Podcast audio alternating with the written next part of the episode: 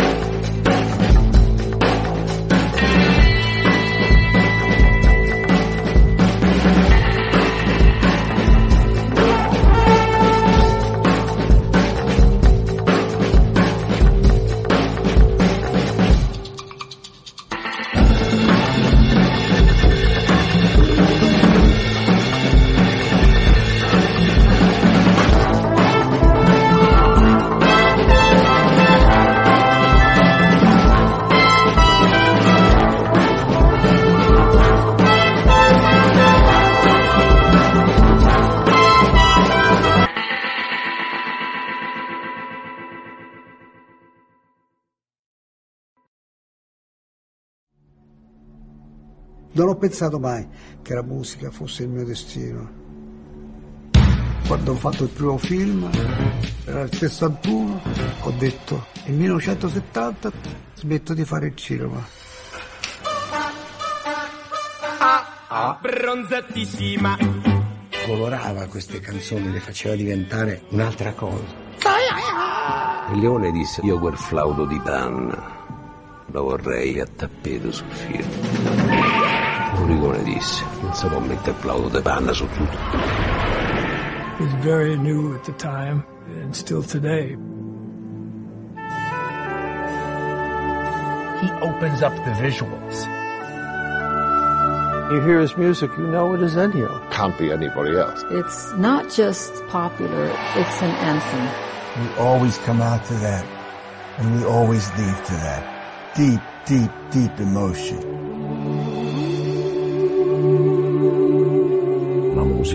Abbiamo continuato a sentire per tutta la vita. senza quella musica.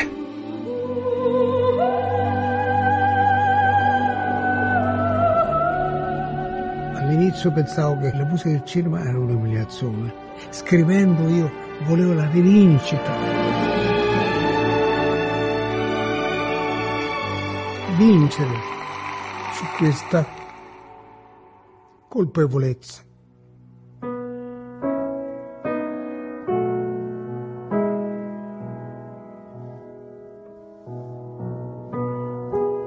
Io sono fatto di tutto quello che la musica che ho studiato.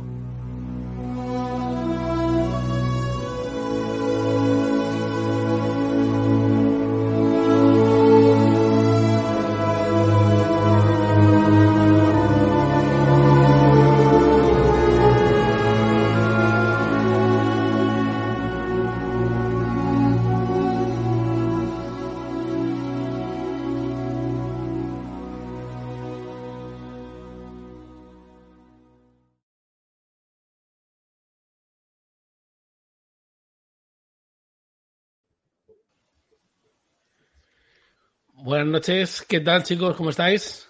Hola. Buenas noches. Buenas noches. Voy, a- voy a ir por orden. Buenas noches, Marcos. ¿Qué tal? Buenas noches. Hola, Muy bien. Pedro. Bienvenido a tu casa. Pues muchísimas gracias, encantado de estar aquí con vosotros. Muchas ganas de que vinieras. Y a Chicho, que no le veía desde que estuvimos sacando parásitos, aquellos coreanos. Sí, vaya cambio, ¿no? Vaya cambio de tercio que hemos tenido. Nos pediste que te avisáramos cuando hiciéramos un western y es justo lo que hemos, lo que hemos hecho. Oye, si os parece, vamos a empezar por, por el título de la película. Esta película tiene tres o cuatro títulos. Eh, el más sorprendente, en mi opinión, es el español, que todavía a día de hoy no sé a qué hace referencia. Marcos, ¿alguna idea de por qué se llama Hasta que llegó su hora? Yo creo que, yo creo que tiene que ver con la historia de los de- de- de otros títulos de Spaghetti. Ah, que, que es, que es como un metalenguaje o qué. Sí, no, esto es como cuando, cuando, lo- cuando se hizo Arizona Baby, que estaba de moda la película de... eh, ¿Cómo era? La de no sé qué Baby. Y ya le ponían Baby a todo. O sea, como mira quién habla, mira quién anda, mira quién... Yo creo que, que sí, que debió de ser algo así. Pedro, ¿tienes alguna idea de por qué en España se llamó así? Mm, Yo creo que tiene que ver con, con, con Henry Fonda, que es eh, hasta que le llegó su hora. Ah, ah, vale, que hace referencia al personaje de, de, De Frank, sí, sí, De Frank. es- Bueno, yo creo lo, lo- lo he cogido por ahí. Bueno, tú sabes también que aquí en España una película que se llama en inglés The Window, aquí la, la llamamos La Noche Eterna y nos quedamos... No tenemos problemas en ese aspecto, o sea que... Incluso a veces destripamos parte de la trama, como aquello de la semilla del diablo y tal, sí, efectivamente. Por ejemplo, por ejemplo. Chicho, ¿tu idea cuál es de por qué se llama así en Yo España? creo que es como, como decías con la semilla del diablo, es un spoiler claro. Y dices, bueno, tú sabes que con ese título en español, sabes que Henry Fonda se va a morir al final. ¿no? Llega su hora. Claro, pero, yo, pero puede ser Charles Bronson, puede ser, puede ser, puede ser mucha gente. Pero yo creo, bueno, pues yo creo que el personaje es, ¿no? O sea, al final el, el que lleva toda su vida delictiva y que, que intenta redimirse, ¿no? Que lo haremos después y, y acaba, acaba como acaba, te están diciendo, diciendo, "Oye, pues mira, no te preocupes que el malo se muere. Después se muere algún bueno también, pero bueno, el malo se muere. Sí, eso, eso es sorpresa, supongo que... que Dale, dale, Marco, sí, sí. sabe lo que digo. No, pero es un, es un super spoiler. Eh, Bueno, es bueno, es igual, es igual. Aquí se, aquí se viene llorado ya. Aquí se viene llorado. Ah, bueno. Eh, están todos muertos al final de la película. Bueno, es que, ah, pues eso es una teoría curiosa eh, que, la bueno, ya- del abrigo de... cuéntala, cuéntala, ya, ya que la saco, lo diría yo para el final, pero cuéntalo, cuéntalo. Pues empe- empezamos por el final. Eh, se ve como mueren todos, pero... eh, o sea, se ve como mueren todos menos Armónica, pero Armónica, en un momento dado, cuando él descubre la herida de Jason Robards, eh, él se gira le dice, no, no quiero que me veas morir, o sea, vete. Y él se gira y tiene un disparo en el, en el abrigo. Lo cual significa que ya la han matado antes de que empiece la película. Vale, Se ve desde el principio de la película. Esto explica la teoría, claro, yo había leído, pero no, no lo había leído desarrollado, que Ar- solamente había leído que Armónica está muerto. Hay una teoría que dice que Armónica está muerto, muere al principio de la película y está toda la película muerta. La cara de Chicho es un poema ahora mismo. Sí, que, es un, que de repente Armónica es un fantasma. No, no, no, no, ni lo había pensado en ese Como sentido. el jinete pálido, una cosa como el jinete pálido, sí. Eh, Pedro, ¿cómo ves esta teoría? Pues me he quedado como chicho. Has hecho un chicho. Es verdad que al principio de la, de la peli, en esos primeros 10-15 minutos que son maravillosos, eh, eh, hay un tiroteo y, y él cae. Sí. Lo cual explicaría. Sí, sí, sí, sí. Claro, yo no había oído, claro, yo se lo había leído, lo tenía por aquí. Mira, al final del todo. Se supone que Armónica, eh, se ha dicho que Armónica está muerto toda la película. Claro, ahora entiendo lo que, claro, lo que, con lo que ha dicho Marcos. Ya, ya, ya. Bueno, pues nada, pues ya nos podemos ir entonces, ¿no? Porque si aquí están todos. Hemos terminado. Bueno, Hasta que llegó su hora. hasta que llegó su hora. Eh, En su momento hablamos, hace ya en la prehistoria, de El bueno, el feo y el malo, que hablamos mucho largo y tendido de Leone. No tanto de Morricone, que es el clip que hemos visto al principio. No sé cuánto me va a dejar YouTube poner de esa música tan maravillosa que hemos oído, cuánto me va a censurar, pero bueno. Eh, no sé si sabéis que eran compañeros de, de guardería. Eh, está la típica foto que salen los dos vestidos de como si hicieran la comunión en el típico banco de, de colegio y eran eh, amigos íntimos desde muy, muy pequeños. Menudo tándem, ¿eh? Ya. Increíble. Sí. Y de hecho, eh, eh, es que siempre confundo. Leone eh, se fiaba a ciegas de Morricone y le dejaba componer la música antes de la película. Hasta el punto de que llegaba a alargar los duelos antes para que la canción, eh, para que casara con la canción. Cuando lo normal es decirle al tío, pues córtame la música o hazme la más corta. No, no, él prefería alargarlo, esos primerísimos primeros planos que hace de los ojos y todo eso, con tal de no cortar la música de De Morricone. Que le flipaba. Bueno, entiendo que le flipe la música de Morricone porque realmente... Es una locura. Es una locura. Sí. Este hombre sigue vivo, ¿no? Yo creo que se ha Eh, muerto Mor- Morricone ahora, ¿no? en 2020 creo que falleció. Ah, hace Sí, poco. Vale, sí, vale. hace muy vale. poco. Eh, salía- sale en la película esta, en el documental este de Giuseppe Tornatore, sale mucho Tarantino, y Morricone hablaba pestes de Tarantino. Porque decía que, que le ayudó con Django, Sí. dice que se la jugó, porque metía ahí rap y no sé qué, no le gustaba nada, y que le volvió a engañar con la de los odiosos ocho. No, no voy a traer más detalles, pero bueno, parece ser que no estaba muy contento con lo que había hecho Tarantino y con el tipo de película que había hecho Tarantino, pese a que Tarantino besa el suelo por donde pisa tanto Morricone como, como Leone. Sí, Sí. De, de- de hecho en Kill Bill, en la parte manga, utiliza, apa, utiliza una, un- mu- la música de aquí, de la, de la peli, de, de aquí, de la peli, de, de la, que, de la que estamos hablando hoy. O sea, que él a Morricone, a, a Leone los adora, en fin, de, de una influencia Sí, sí. suya brutal. Lo reivindica cada vez que puede.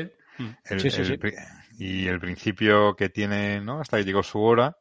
O sea, yo creo que el principio de Ma- Malditos Bastardos ve mucho de, esos, de ese prólogo tan largo que después no tiene, no tiene mucho que ver, ¿no? Con el resto del, del transcurso de la película. Con, en este caso, en vez de en silencio, muy hablado, pero, pero que tiene mucho que ver con, con esa idea de, de- de presentación, ¿no? De- de- Esa huida de. Creo que es la India la que huye, la que le dispara y tal, es igual que, lo, que el principio de. cuando se escapa de debajo, exacto, sí, sí. Sí, sí, correcto, es verdad. Pues ya que hablamos de Morricone, a mí es que es un, a mí es un señor que me, que me alucina. Porque además, no, no, no sé si sabéis que era arreglista de. Empezó como siendo eh, arreglista de canciones, de, de canción italiana. Y, y tiene temazos, una cosa alucinante. O sea, lo recomiendo muchísimo. Eh, hay incluso por ahí listas de, de arreglos que hizo Leone. Y en esta película he notado muchísimo en el tema de Claudia Cardinale, porque todos tienen su tema, pero el de Claudia Cardinale es eh, exagerado porque le llegó a hacer arreglos arreglos muy parecidos a, a- Mina y a, y a otros cantantes y otros cantantes italianos y es que cuando lo oyes y oyes sus arreglos es una cosa increíble. Bueno, recomiendo desde aquí, por favor, eh, todas las canciones con, con arreglos de Morricone, que son maravillosas. Pues si queréis empezamos por la un poco lo que fue la génesis de la película. Es el, el- en orden cronológico, es el cuarto western eh, de Leone, hecho casi, casi por encargo. Él quería hacer eh, Once Upon a Time in America, la de Rosales de América, la de Niro y tal, pero le dijeron que para hacerla eh, debía, Paramount le obligó, entre comillas, o le invitó a rodar un, un western ya con presupuesto de 5 millones de dólares, que voy a contar con Henry Fonda, y entonces él- eso fue lo que, lo que le animó. Ya fuera de la trilogía del dólar. Y es conocido por todo el mundo, y habéis hecho alusión a ello, que la idea era que eh, en la secuencia inicial, bueno, estáis hablando de secuencia inicial y hay dos secuencias iniciales, pero vamos a, doy por hecho que estáis hablando de lo de la vía del tren, cuando esperan Mm. armónica. Es conocido que él quería a Clint Eastwood, a Lee Van Cleef y a, y a Tuco, que ahora no me sale el nombre. Ah, el Igualache. A Eli Wallace, eso es. Una, y Eli Wallace y, y Lee Van Cleef dijeron que sí, Clint Eastwood dice que no, y entonces cuando se le cae la idea, y, pero la idea era que, pero la, el origen era que Armónica, Charles Bronson, matara a los tres, y así hacer esa especie de transición que nunca, que nunca pudo hacer. Yo creo además que es una transición, ¿no? Con después de una vez en América, que las películas anteriores tienen siempre como, o sea, tienen un- una parte muy importante de humor, ¿no? De, de, de- de comedia, de personajes eh, bufones, ¿no? El Igualach, estamos hablando del Igualach antes, ¿no? Y, y esta película ya no los tiene, o sea, no, no, pues dice, oye, pues te puede caer más o menos simpático, puede hacer sus gracias Jason Robards, pero no, no los tiene, que tampoco los tiene después eh, eh, en Eras una vez en América, ¿no? No- no tiene- Puede tener que ver con una cosa que decía Sergio Donati, que es uno de los guionistas de esta película y era guionista de cabecera de Leone, que dijo que después del bueno, el feo y el malo, Leone dejó de divertirse haciendo películas. ¿Mm? Lo cual es verdad que aquí esa socarronería que le mete el bueno de Clint Eastwood al personaje no la tiene Charles Bronson ni de lejos. Pero sí que a lo mejor podría tener la James Cour, ¿no? Que también lo barajó, lo barajó como, como personaje de, que sí que tiene esa, ese, esa vis, esa vis irónica, ¿no? Sí. Socarrona, como dices tú, y que, que, que, bueno, que eh, Charles Bronson no la tiene. No la tienen porque no puede, creo que no, que es muy difícil, ¿no? Conseguir que, que Charles Bronson que, que- tenga- que quizás sea lo mejor que le he visto yo hacer a Charles Bronson. mm, No he visto yo. o sea, y eso que tampoco es que esté para tirar cohetes en la película, porque Charles Bronson tiene un registro muy. muy Charles Bronson. Muy limitado, sí. muy plan el hombre, pero. Pero bueno. Eh, no puedo se Tuvo- puede pedir más. Tuvo como dos épocas, ¿no? Quiero decir, el, el final de su carrera eh, la, la desperdició con, el que- con todas esas peleas que hacía, esas películas de peleas, no sé qué, pero venía a hacer la gran evasión y a hacer películas muy, muy grandes y muy, muy conocidas. Pero la gran evasión también era un personaje muy parecido, o sea, Mm. absolutamente hierático, ¿sabes? en el sentido que no, que no, no, lo que pasa que ahí estaba muy arropado por, por el resto de, de protagonistas, ¿no? Claro, es que la gran evasión es como más coral, con lo Más cual coral, está, está más. mm, Aquí, digamos que tiene un. Aunque tampoco es que sea el personaje principal, creo yo, de la película, pero, Sí. pero aquí está. En la, en la, está más, más protegido, está más. Sí, aquí está no, aquí- protegido. Aquí, acuerdo. aquí. Y Charles Bronson, pues tiene. Yo, el mejor. eh, la mejor explicación o la mejor eh, comparación que he visto de Charles Bronson la, la escuché en Los Simpsons, cuando Homer dice que me da un poco de grima. Empieza a hablar de él y, y ya, ya sabes, Charles Bronson, fuerte, feo, da un poco de grima. Pues algo así. Charles Sí. Bronson es. Tiene un físico particular porque Sí, eh, sí, hubo polémica, de hecho, con que le hacían pasar por mexicano, ¿no? En esta película. Eh, bueno, no queda muy claro como nunca, porque este personaje aparece de la nada, como preguntarle qué país es. O sea, pero es un poco... Hubo polémica con eso, con hacerle pasar a él y al otro, a Cheyenne, por, por mexicanos. Hubo cierta polémica con eso. De todas maneras, tengo que, tengo que, tengo que defender a, a cualquier actor que haya salido en la canon y sobre todo a los dos grandes actores de la canon que eran Bronson y, y Chuck Norris. Y tengo que defender la saga de, de Death Wish, de, eh, que, que es de, la, la primera, y ya, ya fuera de broma, la primera es una, es una gran película de venganza y es bastante seria, luego ya se vuelve todo muy loco. Pero yo soy muy fan. A mí, a mí Bronson siempre, de pequeñito, siempre me gustaba. Además era estas cosas que cuando veías películas con los, con los abuelos te decían, está, está buena, está buena, el Bronson. Ah, esta, es, bu- ah, esta es buena, creo que decías esta está buena y queríamos hablar ya de Claudia Cardinales, ¿no? Estás hablando de No, Bronson no, no, no. Vale, Pero vale, decía- vale. decía- de- veían, veían a Bronson o veían a, Ah, a Clint sí. Eastwood y decían, está buena, está buena, está de tiro. Está de la de... Sí, Charles Bronson matando punkies en Josh y la Justicia. Claro, claro. claro, Era, era el deseo, era el deseo de todo señor, de todo señor de 60 años Sí, en, sí. en los, 80. Era sí, como... sí, sí. pegarle tiros a los sí. Drogaditos, yankees. Digo, yankees. Drogaditos, sí, sí, sí. sí, sí. Drogaditos. Es un, es un poco así, sí. Y bueno, y no hemos hablado todavía de, de Henry Fonda, que ahora veremos luego un vídeo y tal, cómo cuenta él, cómo le ficharon y, y cómo dejó a la gente con esos. eh, porque no, no era habitual. De hecho, tiene dos papeles de malo en toda su carrera. Tiene una carrera muy larga, pero solo tiene dos papeles de malo. Y este es uno de ellos. Y este dejó a la gente muy loca. Es su primera aparición. En la segunda secuencia inicial de la película, que es aquella matanza brutal que De, hay. de hecho, he leído que en Estados Unidos la escena esta, o sea, cuando, cuando él dispara al niño, o sea, realmente no se ve cómo lo mata, porque...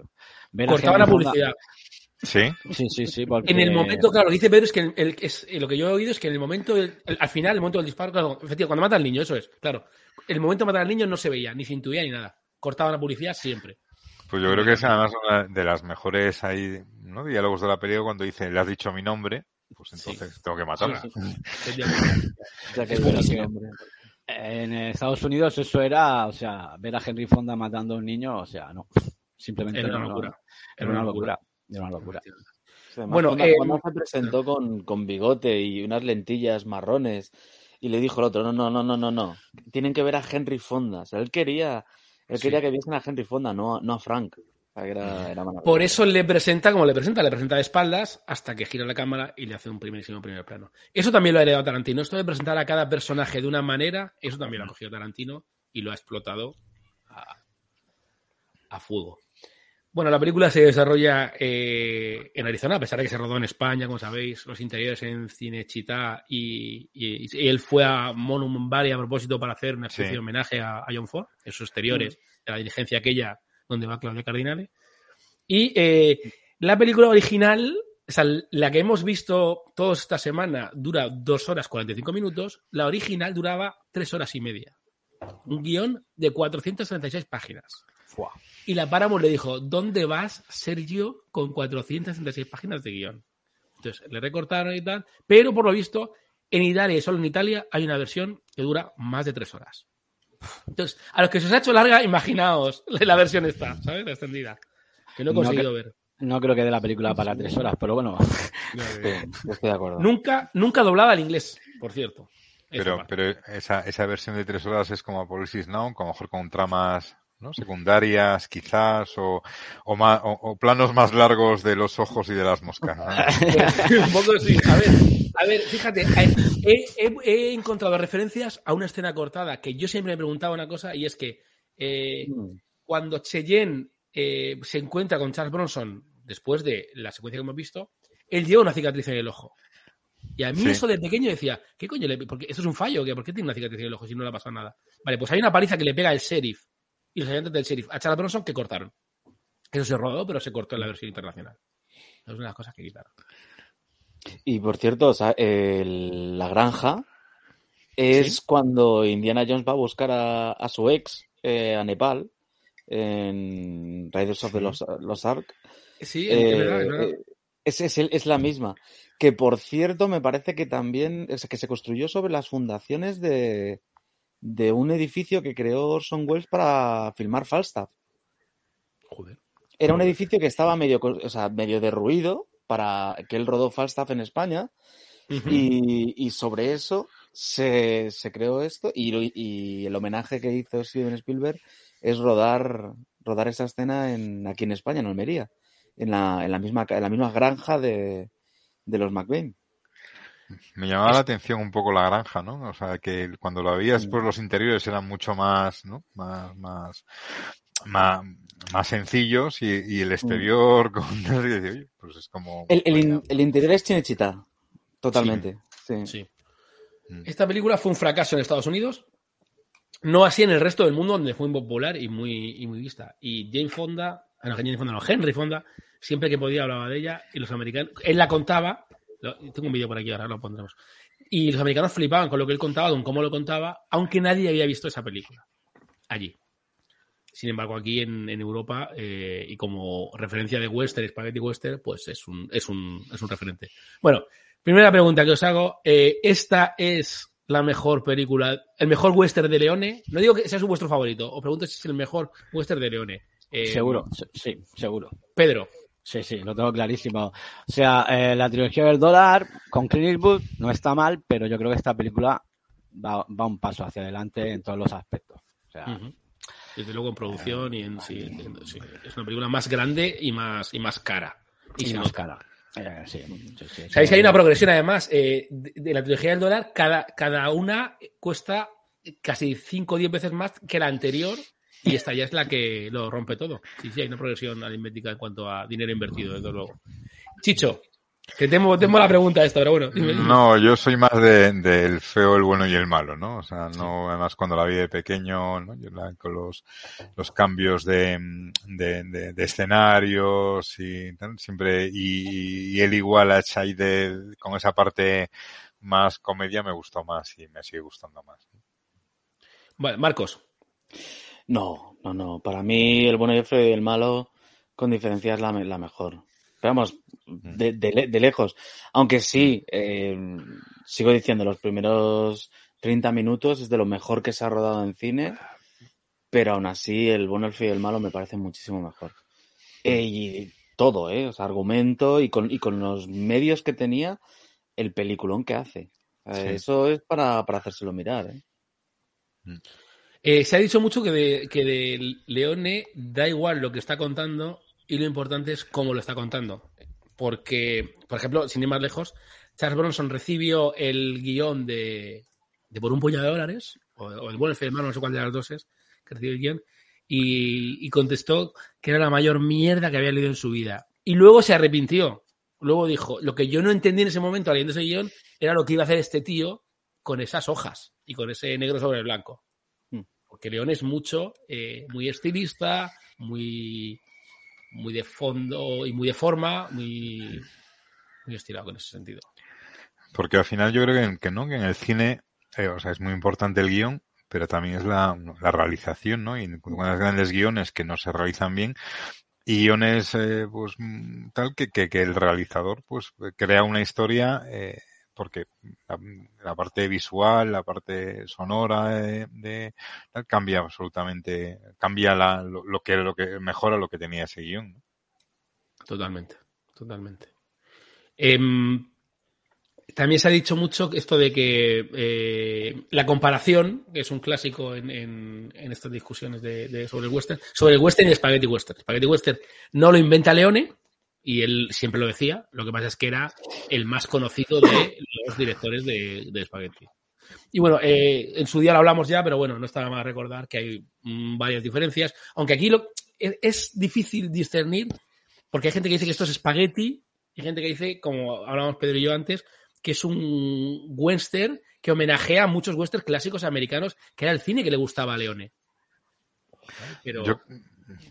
Dale, dale. yo creo que tiene, tiene, tiene esa parte de espagueti de, de, de, de la, del maquillaje, de la caracterización de los actores, ¿no? De, de, de repente sale un, en, en, un plano escondido como secundario Fabio Testi, que digo, coño, si aquí está Fabio, Fabio Testi, ¿no? ¿Tal?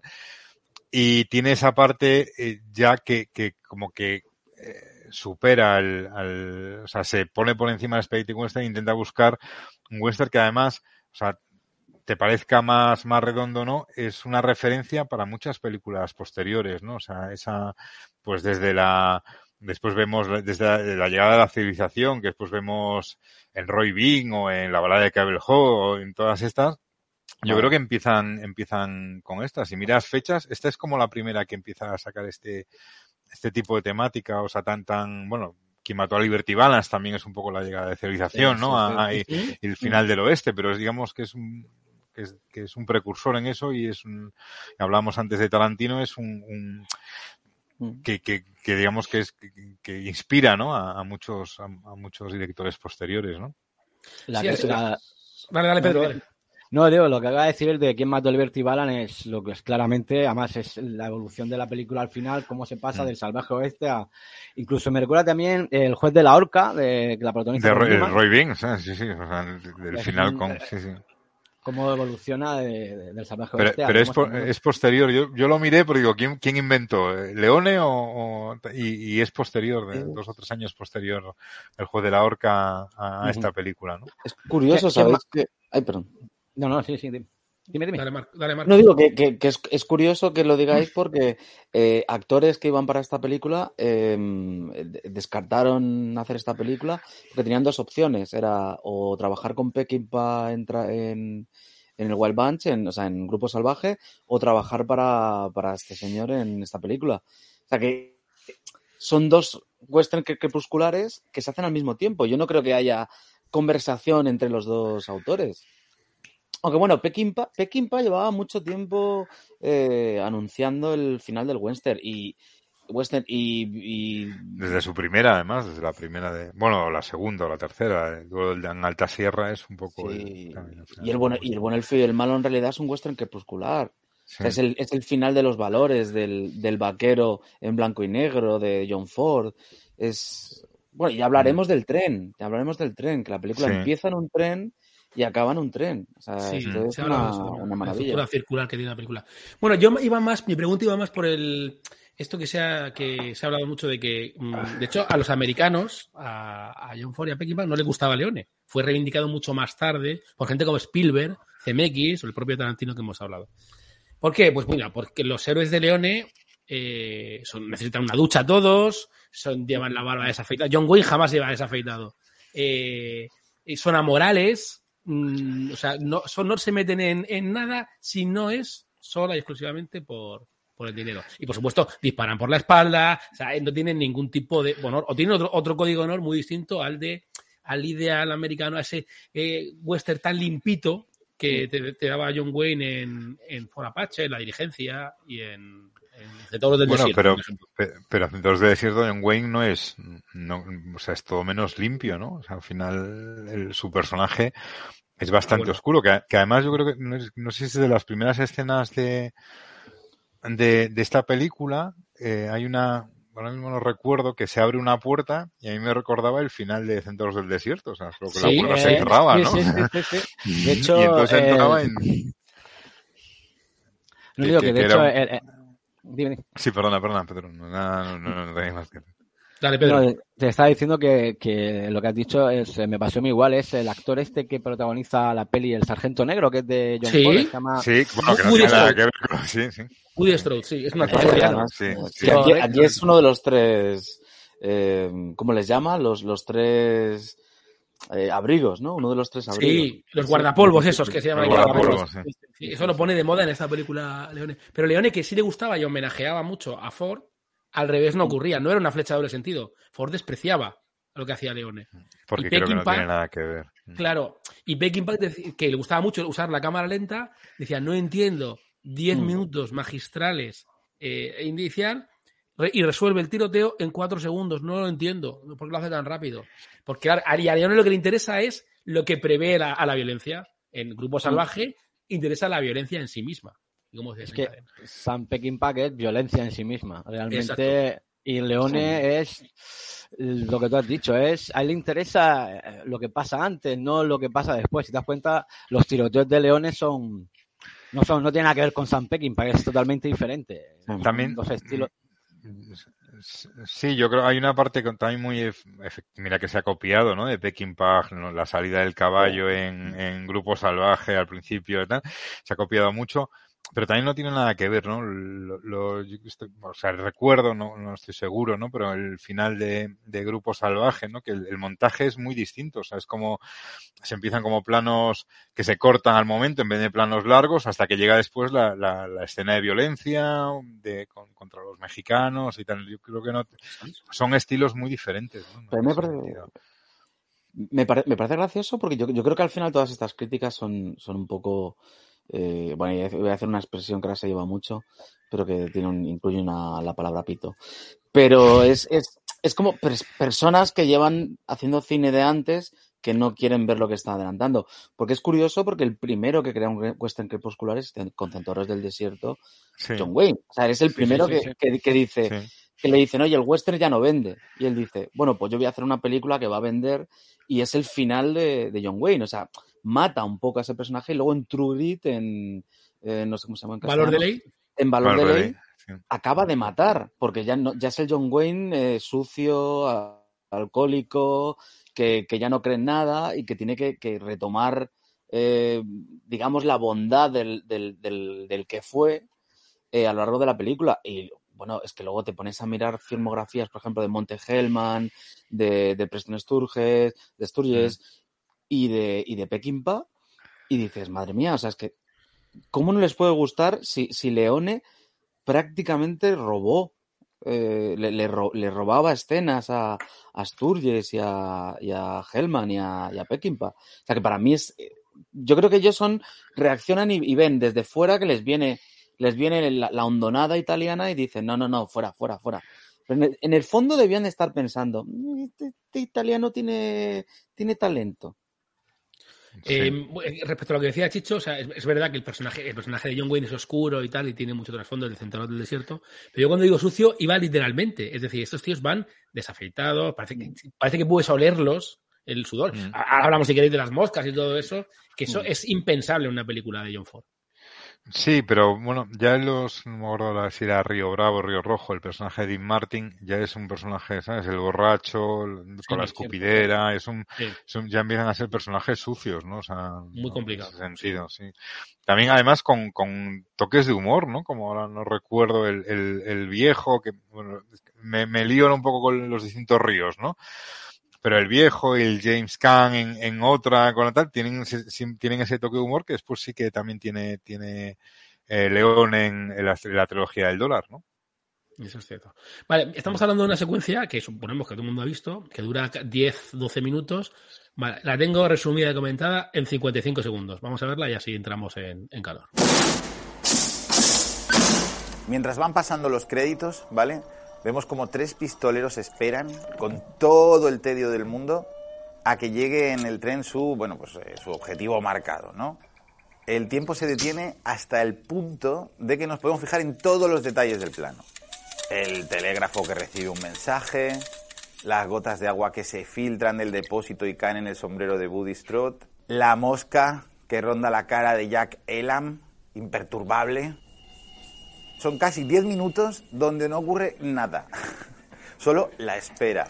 Hasta que suena la armónica de Charles Bronson, que se llama armónica, su personaje, que la música es de Morricone, obviamente. Y luego el tiroteo se resuelve en 4 segundos. Impresionante.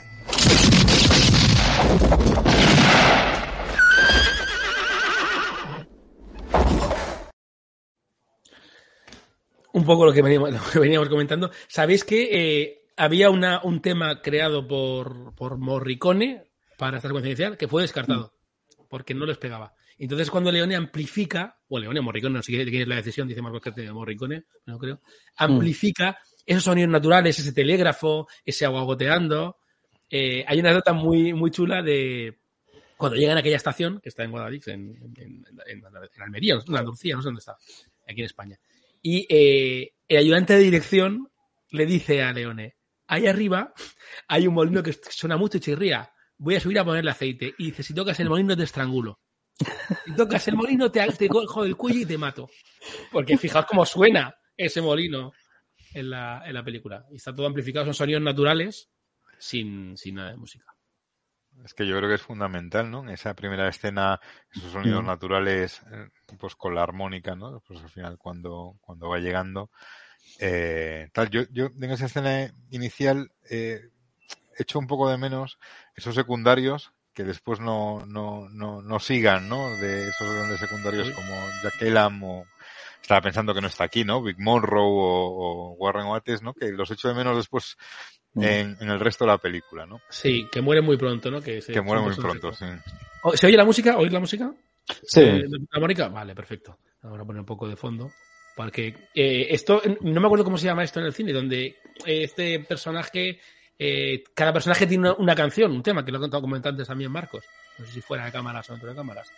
Sí, bueno, es como, en Star Wars que le ponen. Como en Star Wars, eso ya es. le ponen- te ponen temas. De- debería ser le- leitmotiv. en- Leitmotiv, en eso, eso, algo así. Leitmotiv, sí, cada personaje, está el tema de Leia, está el tema de la fuerza, está el tema del imperio. Pues esto es un- aquí cada uno tiene, tiene una, una canción. Eh, se ha dicho mucho, Marcos, que, Marcos, no, perdón, Chicho, que el principio es un homenaje a High Nuna, solo ante el peligro. Sí. Lo que pasa es que en aquella ocasión eh, se filmó en un estudio muy limpio de pueblo y paja, lo que hablábamos antes, que el espagueti es todo sucio y destartalado, y estaban esperando al, al malo. En esta ocasión esperan al bueno. La armónica es más o menos. Bueno, de esta sí. Yo creo que hasta la música es similar, ¿no? O sea, eh, te recuerda el, el- el- el paseo de, de Gary Cooper llegando a la estación con los relojes, que aquí también tiene mucho que ver, ¿no? Los relojes, pues veremos en el resto de la película, ¿no? Sí. El Sí, tren.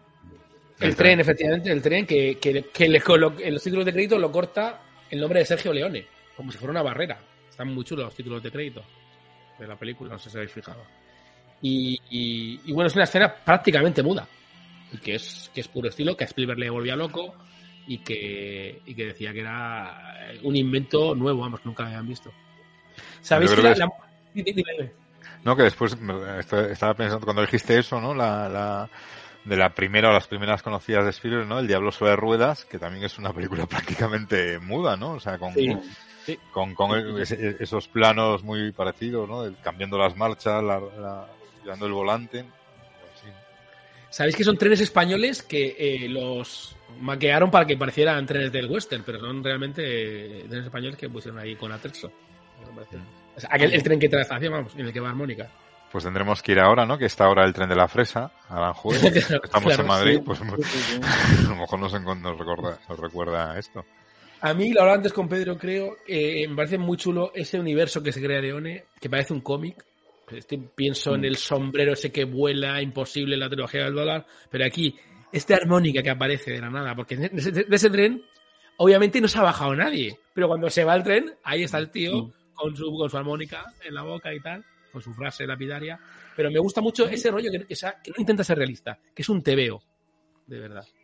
Es cu- curioso, curioso porque va, va para un lado y, va, y vuelve, y vuelve. O sea, esto es gracioso porque él, cuando le hacen hacer la trilogía americana, eh, para que pueda hacer eh, una vez, eh, eras una vez en, el, en, en América, le hacen hacer otras dos películas del oeste. Y él hace una que es Agachados Malditos y la otra es una adaptación de Lucky Luke. Pero luego sabemos que el Teniente Blueberry de, de Giraud Sí. barra Moebius está basado en, en los malos, sobre todo, bueno, el- se parece muchísimo, si os fijáis, los secundarios, a este pobre hombre que se suicida, a Stokes, el, el tercer pistolero. Sí, con una esa- historia esa- muy- barba, esa- Sí. esos poros tan abiertos, esos primeros planos. Y es, es como de ida y vuelta, es maravilloso. es- es- Lo hemos lo- puesto hoy en el, es una borrada. en, en el post de Instagram. eh, os lo voy a leer por si no, no estáis al tanto. Durante el rodaje de la película, el actor Al Mullock, que es este que se hace eh, esto con los nudillos, que está en una esquina, no, no Sí. es ni el negro ni el, ni el, ni el ojo. Ni Jack Graham, sí. Efectivamente. Entonces, este, este hombre se suicidó saltando desde su habitación del hotel en la ciudad granadina de Guadix. En el momento de saltar llevaba el traje con el que debía rodar una escena. Mickey Knox y Claudio Mancini, uno de los productores de la película, fueron testigos del suicidio de Al Mullock. Sobrevivió a la caída, pero en la misma se fracturó una costilla que, dado el penoso estado de la carretera camino al hospital, eh, murió porque perforó su pulmón. Antes de ser llevado a la ambulancia, Sergio Leone, más preocupado por el desarrollo de su rodaje, exigió que se recuperara el traje de Mullock antes de que se lo llevaran. Se desconocen las razones de por qué se suicidó y se suicidó con el disfraz. Pero se sabe que Leone decía, el traje, quitarle el traje, que esto ya no vuelve. Eh, eh, Ser pragmático a... ¿no? lo, tenía, lo tenía clarísimo el hombre, no. Era Hombre, actor del se- método. se- se- se- no, actor- eh, sí, el difunto. Se cuenta mucho lo de Clint Eastwood, que decía que se había llevado su propia ropa. Que el poncho era suyo, que la camisa hawaiana era suya y que tuvo que llevarlo que Leone no le pagaba nada. O sea que esto tendría Pues estarían, la estarían encantados los productores, ¿no? Entonces, Pues si, sí. no- si miraba el dinero ¿no? de esa forma. Si eso, es, eso- si eso es cierto, crea un personaje que luego ha sido copiado e imitado millones de veces en Totalmente. cómic. O sea, el hombre sin nombre creo que es el... Sí, eso es, eso es, efectivamente. Aquí, es de hecho, Armónica es, o sea, Armónica es un mote que le pone Cheyenne, pero eso no es su nombre oficial. Es como cuando le llaman a otro rubio. Sí. ¿no? Sí, sí, sí. Cheyenne, que sí, para mí es el, junto con Henry Fonda, el que mejor lo hace. Para mí Yo, creo que yo creo que hasta por encima de Henry Fonda, ¿no? Es que Henry Fonda, la mirada esa que pone de malo, yo creo que en Estados Unidos tuvo que ser un flash muy gordo ver a Henry Fonda eh, en esa actitud de malo malísimo y También sí. entiendo, con, esos ojos azules, yo, no yo digo, le va a sacar 200.000 primeros planos de la, de la cara. Ya- le sacó menos de lo que yo me pensaba cuando empecé a ver la película, ¿eh? Digo, va a ser lo que se resista a, a empezar aquí a sacar. Lo hacía con Clint Eastwood ya, con los ojos verdes de Clint Eastwood. sea, Sí, por, Sí. por eso, por eso, por eso que. Pero qué, pe- qué pena que le pillasen en el 68 ya. Cuando Henry Fonda ya. A ver, actuaba, pero ya no estaba en el, en el pico. Pero, joder, qué buenos, qué buenos malos hubiese podido hacer y qué registros hubiese podido dar. Pero esta Sí, anécdota, sí. a mí lo que me alucina de todo, no es que el tío se tire. Es que el tío se tira con el traje, que ya es bastante eh, surrealista. Lo alucinante es que en el 73 se estrena una película donde sale este señor, una película española también, eh, coproducción italiana, que sale en el 73, de repente sale como de secundario, que es como si pues este señor está muerto hace desde el 68. Y aparte cuando se cae, los dos que están mirando, está, el productor ejecutivo también es el hermano de Armónica, el que está encima de los hombros de Armónica cuando es pequeñito. Sí. Sí. Sí, sí, sí, sí. Es, es el productor ejecutivo que luego estuvo trabajando muchos años con en, en, en, en Hollywood. Mira, parece que estás hablando de un guion de una película de Berlanga. Totalmente. O sea, es una cosa, una cosa. Cuando empezaba a Sí, sí. investigar decía, "¿Dó- ¿dónde acaba la anécdota? O sea, porque digo, a- a- hay una vuelta más, o sea, tiene que haber una vuelta más. Esto es, Hay- bueno, la- a. La, la india que aparece es la mujer de Woody Strode, eso lo sabéis. La, No, la no sabía. india que aparece al principio del todo es la mujer de- del vaquero negro que aparece al principio de la película. Woody Strode eh, era, eh, por una parte era negro y por otra era eh, pies negros. Medio India. o sea, Sí, Tenía Eso no sangre de pies negros. Sí, sí, sí. Pies negros y crits, me parece. No sé cómo se llaman los otros, pero tiene, tiene sangre india y sangre africana. Decía Pedro que sale el sargento negro, es verdad, y también sale el hombre que mató a Liberty Balance haciendo de Sí, secundario. también. Correcto, sí, sí, es verdad, tienes razón. Esa película a mí eh, la vi, además, la vi hace poco y me pareció es maravillosa. Es una película brutal. Es una locura. Y de hecho ahí eh, el duque, eh, John Wayne, hace un papel también oscuro. Es, no es un, es un héroe, es más bien un... Es un antihéroe, es una mezcla ahí extraña, Sí. enamorado es verdad. de... O sea, es un personaje interesante el de John Wayne en esa peli. Mm. Muy, muy interesante. Oye, y esto de la mosca que se supone que he leído Wow. que es que hace las veces de Memento Mori, ¿esto qué es de Memento Mori? ¿Alguien me lo puede explicar? Esto que se habla tanto de. ¿Sabéis cómo lo, lo hacen, no? El- No, no. Le, le llenan al tío, no sé, si es mermelada, los americanos dicen jalea y tal, entonces, y tienen un bote al lado lleno de moscas, y van abriendo y van soltando. Hasta que hay una que pilla eso y ya no se va de ahí. Y entonces el tío pues hace eso, la, la mete en la pistola, se la pone aquí, juega todo lo que quiere y tal. Y Leone amplifica a tope el sonido de una mosca que tiene, que tiene. Y, y queda, vamos, no digo que es chulo, pero queda icónico. Todo el mundo recuerda lo de la Sí, mosca. la mosca. Bueno, del tenemos un, monto- tenemos un veterinario en la sala, no sé si quieres comentarnos algo desde un punto de vista profesional. La, la parte de entomología se me escapa más. Luego, Pero bueno. luego se ve como la mosca la, está- la están moviendo con un cable, porque no, no trepa por la pared. Es, es graciosísimo. La, la de verdad está en la cara de, de, de este hombre. Y... Pero decías tú lo de Decía- Memento Mori por, Sí, por, ¿eso- por eso la es? mosca. sí. Ah, bueno, me- me- me- Memento Mori es, a nivel pictórico, se crean un, se crea un- un es- una serie de cuadros que recuerdan la vida. O sea, Memento Mori es, eh, re- recuerda que vas a morir, Sí. la, la futilidad de la vida. Sobre Ah, todo Vale, vale, vale, vale. a finales del, del medievo y principios del renacimiento se lleva mucho. Entonces, es, recuer- en, en latín es recuerda que vas a morir. Entonces, normalmente Vale. se suelen utilizar ciertos, eh, una calavera, un, eh, en unos libros. Hay varios recursos. Pero, hombre, con la mosca, no sé, eh, sí, que las moscas se alimentan de los cadáveres o ponen huevos en los cadáveres, quizás, o que los Pero tam- insectos parasitan el, el cuerpo del muerto. Puede ser. Sí, no sé. yo creo que yo, yo creo que es más un recurso de bueno pues, de, de, de, de, de esa de esa de esa de esa escena ¿sabes? tan tan estática tal pues las moscas del oeste no le daría mal no no no no, no he pensado un, un segundo significado no o sea, aparte no como decía Hitchcock no trabajar con animales y con niños creo que era pues, pues bueno, con moscas debe ser mucho más complicado Complicadísimo, seguro. seguro. Más impredecible que una mosca. o más sea, impredecible No, no sorprende, yo, yo creo que es un recurso porque no sorprende que esto debe de estar dentro de, no del guion, pero debe ser una, como lo de lo del sombrero de Woody Stroke, que, que lo hizo aposta. Él dijo, no, no, no, no, no, no cortes, que Era caiga la gota. Eso. Y luego, y luego Sí. bebió del sombrero, como diciendo, porque su personaje, cuando lo acreditan, es cool, es el, el guay. El otro es Nudillos y el. Y, y no me acuerdo cómo llaman. A, A Jack Elam. No sé cómo llaman a Elam, no, No me sé, acuerdo no ahora sé. mismo. No sé. Pero el caso es que me hace mucha gracia cómo, cómo la mosca va paseándose. Lo más fácil, eh, todos nos vamos con la mano. Y me encanta cómo él tiene eso de que est- esté así y está todo el rato Ah, sí, sí, sí, sí, soplando. sí. Sí, sí, sí, sí.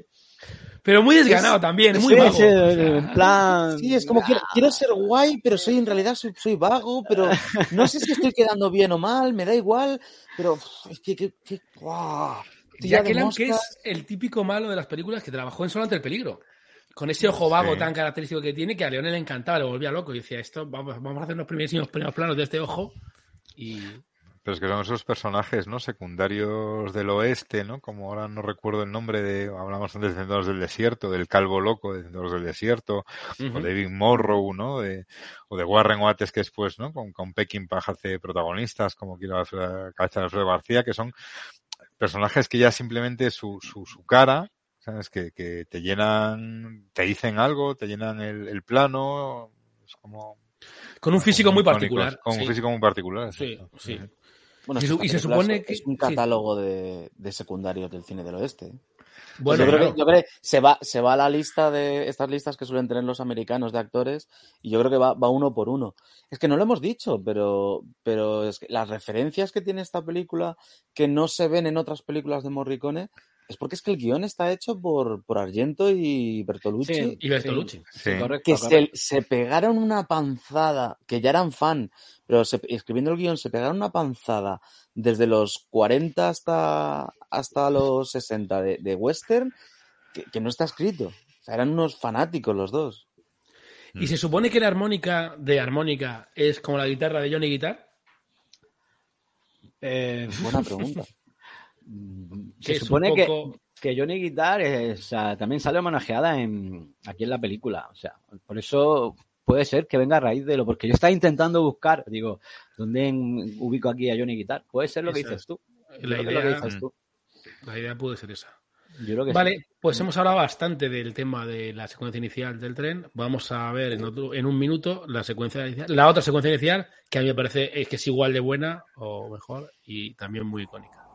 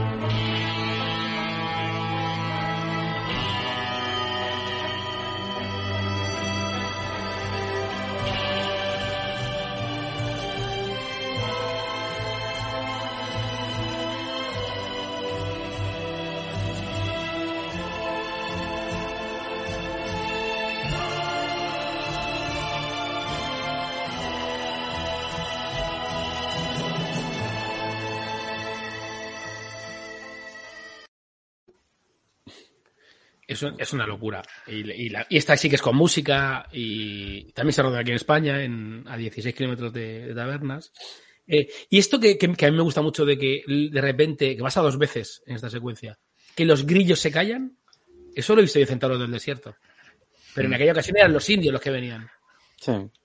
Es que yo, yo creo que en esta primera parte de la película el sonido ambiente es un personaje más, porque da muchísima información Sí. de lo que va a pasar y, es un personaje más. O sea, eso lo tengo clarísimo. Ya, em, los críos se callan y cuando los críos se callan va a pasar algo.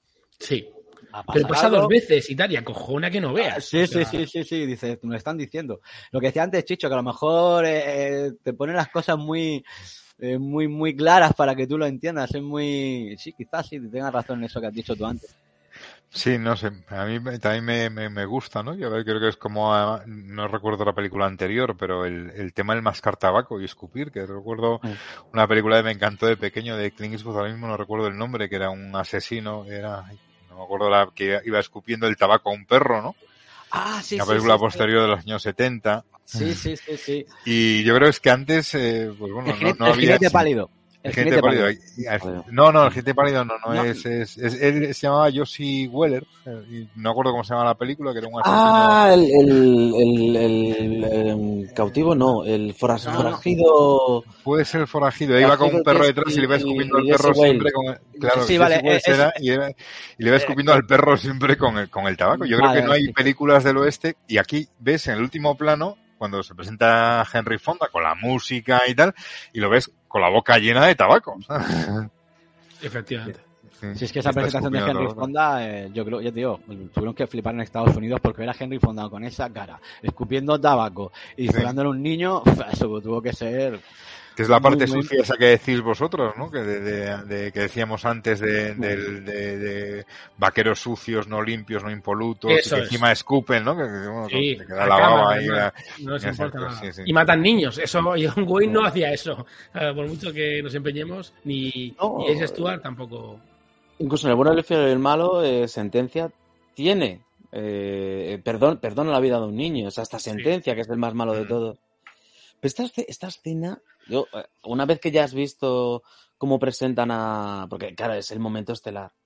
Pero esta escena es que empieza, yo no sé cómo está rodada, pero empieza el niño corriendo en zigzag por unos arbustos, la cámara le sigue, Es verdad, que están cazando. Sí. están cazando, se ve como Vale, cazan al vamos. y, y el niño tiene un gesto que es brutal, porque vol- volviéndolo a ver, me he dado cuenta de que todo, toda la escena es alucinante. El niño dispara y empieza a hacer a los pájaros, pium, pium, pium, pium, pium, pium, y el padre le mira, típico irlandés que se ha ido a vivir allí, le mira como, no seas pistolero, ah, no, no me vayas de ganso. Se desarrolla todo y a mí esta escena lo que más me impresiona es la muerte de, de Caroles, de la, la, la Sí, hija. sí, sí, que es la primera que muere. Es- Sí, sí, sí, sí. Es una muerte en off, o sea, es un disparo en off, lo recibe en off, y luego te lo muestran con un plano ultra general que se ve la casa, las montañas, y una Se cosa cae. blanca que, que se cae al suelo. Y digo, creo que es el mejor disparo rodado de, de- del, del western. O sea, es que es... Mm. Pero cuando tú lo recuerdas, dices, no, no, no, no, la, la dispara, le, le- le dis- le dispara y, y se ve. No, no, no se ve nada, es súper sutil. Y a partir de ahí ya viene Henry Fonda y dices, bueno, fuera. Ya me he olvidado de todo, este hombre es un dios. Y es una, es una, hemos, hemos hablado todavía de del realmente malo, que es el ese hombre que está en un tren, que no que tiene problemas de movilidad, que parece un malo James Bond, que lleva Sí, ese sí, tren súper lujoso, con que decía antes eh, Chicho, con cuadros de océano Pacífico, se mueve a placer por toda aquella zona y con todo lo que significa el ferrocarril. Pero, pero yo no lo veo tan malo, ¿eh? O sea, yo, Yo, veo- yo me- yo estoy con Chicho, No. me pasa a mí igual que a ti, que yo creo que al final hasta él se escandaliza de lo que está haciendo Frank. O sea, hasta, Sí. él, hasta él termina diciendo, mm, pues, o sea, ya esto es demasiado. O sea, el fin Porque, dice que lo- el fin justifica los medios, ¿no? Yo creo, pero que al final tiene como una, una conciencia, ¿no? Que no tiene Frank, ¿no? Sí, sí. Pero también Frank le recrimina que, que eso ha pasado antes, que no que no se ve en la película, pero que ha pasado antes, viene de, o sea, viene de antes, todo. Sí. o sea, Es verdad, no hay un es- flashback súper chulo que yo no recordaba. Ahora cuando la he visto, no recordaba yo ese flashback, es verdad. en aquella, Entonces- zona- en aquella cantera de los indios. Sí. Sí, ¿No, ¿no os parece, ¿no os parece como un, un- no malo, pero un personaje de, de novela de Dashiell Hammett, de cine negro? El típico eh, señor que está inválido, pero dirige, eh, de- dirige todo y, y organiza la. Hablabas tú antes de, de cosecha roja y tal. Ese, Sí. eh, ese- esa, esa, esa imagen como de los, los, los grandes villanos o señores ricos eh, lastrados Sí, sí, sí, con, sí, alguna- sí. con algún problema es más propio del cine negro que, de- que del oeste. En el oeste se supone que el malo eh, tiene que estar fuerte y tiene que Es tener imponente, eso es. Sí, sí, totalmente. Lo que pasa, lo que pasa es que no hay, un- no hay un Philip Marlowe, ¿no? No, No, hay, No hay un Philip- no hay un hay, no hay Philip un Marlowe. héroe, o sea, no hay un héroe, no, no hay un héroe, ¿no? No hay, pero Pero este personaje dice una cosa que es maravillosa, que es lo de eh, cuando utiliza el dinero y hace ese reparto de cartas con dinero, Ah, que antes sí, le explica a Henry Fonda lo de, lo de eh, hay algo que puede disparar mejor que, una, que un arma, y es el dinero. Sí. Y yo lo traslado a- al propio Leone. Digo, a- eh, Leone, las palabras matan más que los disparos. Por eso resuelve los, eh, todos los conflictos violentos, los resuelve en ¡pum! Y ya, se acabó, en, en dos segundos. Porque lo interesante siempre está en lo que se dicen antes de los duelos. Y, las frases, las frases son mortales. En, todas las películas de Leone las frases son, son balas y, y van, y van pasando, van peinando Sí. a la gente. O sea, es una cosa alucinante. Creo que esos son los auténticos duelos y la auténtica violencia de Leone. Está en las palabras y la suciedad del entorno. que eso lo ha heredado Tarantino, pero es- eso ha sido muy criticado. Se ha dicho muchas veces que Leone no le importa el guion ni las, ni las, ni los diálogos, que solo es imagen. Yo estoy con Marco, yo no estoy de acuerdo con eso. Aquí las palabras importan y mucho. Sí. Mm. Pasa que no son diálogos muy extensos, ni son... Son pero es que sentencias. son sentencias. Es que a veces tampoco tienes que decir mucho para decir todo lo que tienes que decir. Sí. Que dice, ¿habéis traído un caballo para mí? dice, no, creo que andamos cortos de caballos. Dice, no, habéis traído dos de más. Es buenísimo. Eso, eso es buenísimo. o sea, es que, que tiene- no, con eso ya se lo has dicho todo. No tienes que decir nada más. Que nada más. flipa con eso. El, el diálogo con Sayan, que a mí me parece que es increíble, o Cheyenne, como lo quieres Sí. llamar, cuando le dice lo de, lo de tres abrigos como estos me han esperado a la, a la salida del, del, del tren. Y le dice el otro, ¿qué? ¿Ahora estás interesado en moda? Armónica. Y la, la gran, la gran respuesta, que es cuando él, él le dice, le dice, sé contar, como diciendo, dice, no, mis, mis hombres no lo hacen. Dice, sé contar, eran tres. Y le dice, yo también puedo contar, hasta seis, si hace falta. Sí, Son Es que se- balas, o sea, es, que es es que imposible, lo lleva haciendo desde, desde la trilogía del dólar. No La presentación de. Cheyenne, que es, en, es fuera de cámara, una serie de disparos en aquel sitio, que es una cosa que Sí. siempre me ha llamado la atención, ese sitio que es medio establo, medio hotel, medio cantina, o sea, un tugurio, que ahí, es que imaginaos cómo tiene que oler eso, porque están los caballos ahí con toda la gente, tal, está aquel Bueno, caballero tan charachero. O, o las tiendas gourmet actuales muchas veces imitan ese, ese- ¿sabes? Ese- esa estética con, la, con las hierbas colgadas, secas y tal. Eso es como... Que tiene zonas oscuras donde puede estar Che- eh, donde puede estar armónica ahí y nadie se entera, o sea, te quiero decir, y le dice a la chica, ¿te quieres dar un baño? Le dice a, a Claudia Cardinal y tal. Pero cómo entra con, con disparos y tal, y ahí no se inmuta nadie, y cuando bebes es cuando ves lo de las esposas y ya empiezas a entender cosas. Pero cómo te, te, te enseña sin explicártelo con una frase. Sí, es cierto que, que al principio empiezas a escuchar disparos, dices, no sabes lo que está pasando hasta que te entra. Que a mí lo que me hace mucha gracia esa escena es ver al tipo lavándose los pies, así lavándose la pierna, o sea, es una cosa ahí, como dices tú, un, puedes ver un caballo, a un señor. Luego la, la conversación que tiene el posadero con Claudia Cardinales sobre el Nueva Orleans. Eso he estado- es. No, no he estado nunca.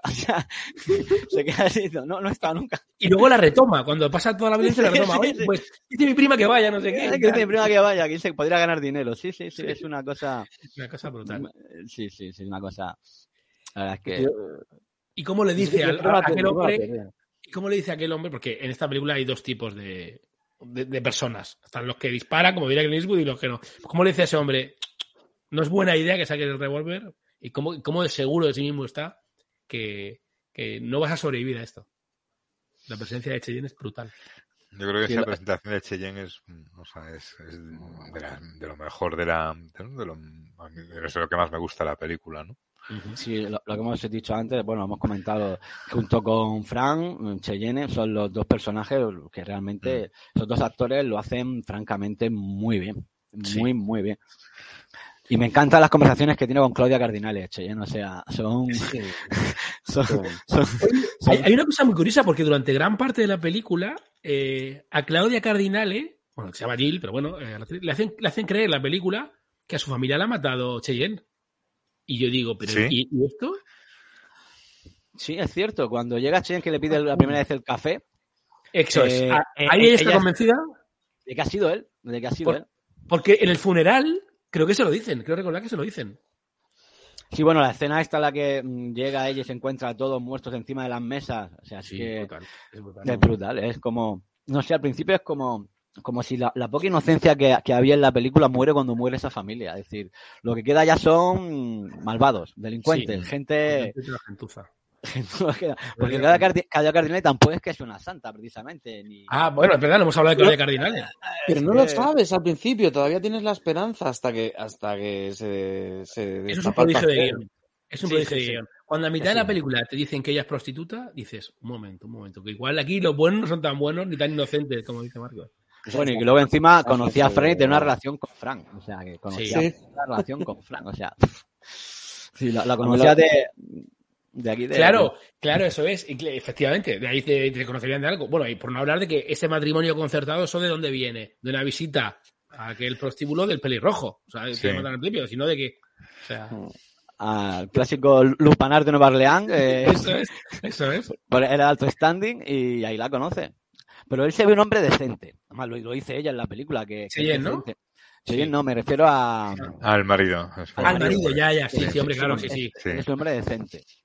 Mm. Justamente lo que no son ninguno de los otros personajes. Que ni Fran, ni Armónica, ni Cheyenne son, son decentes, ninguno de los tres. Bueno, yo creo que Armónica está ya por encima de toda la decencia de la maldad del bien. O sea, Sí, él, bueno, él sí, tiene él- como, tiene, tiene su, su, ¿no? Su, su destino, su leitmotiv en su vida, que es la venganza de, de lo que le pasó. Y Cheyenne yo creo que es decente, lo que pasa que bueno, que es un bandido y que le ha tocado estar ahí, entonces, bueno, ¿sabes? Pero es, no, no es, no es un personaje malo en ese sentido, ¿no?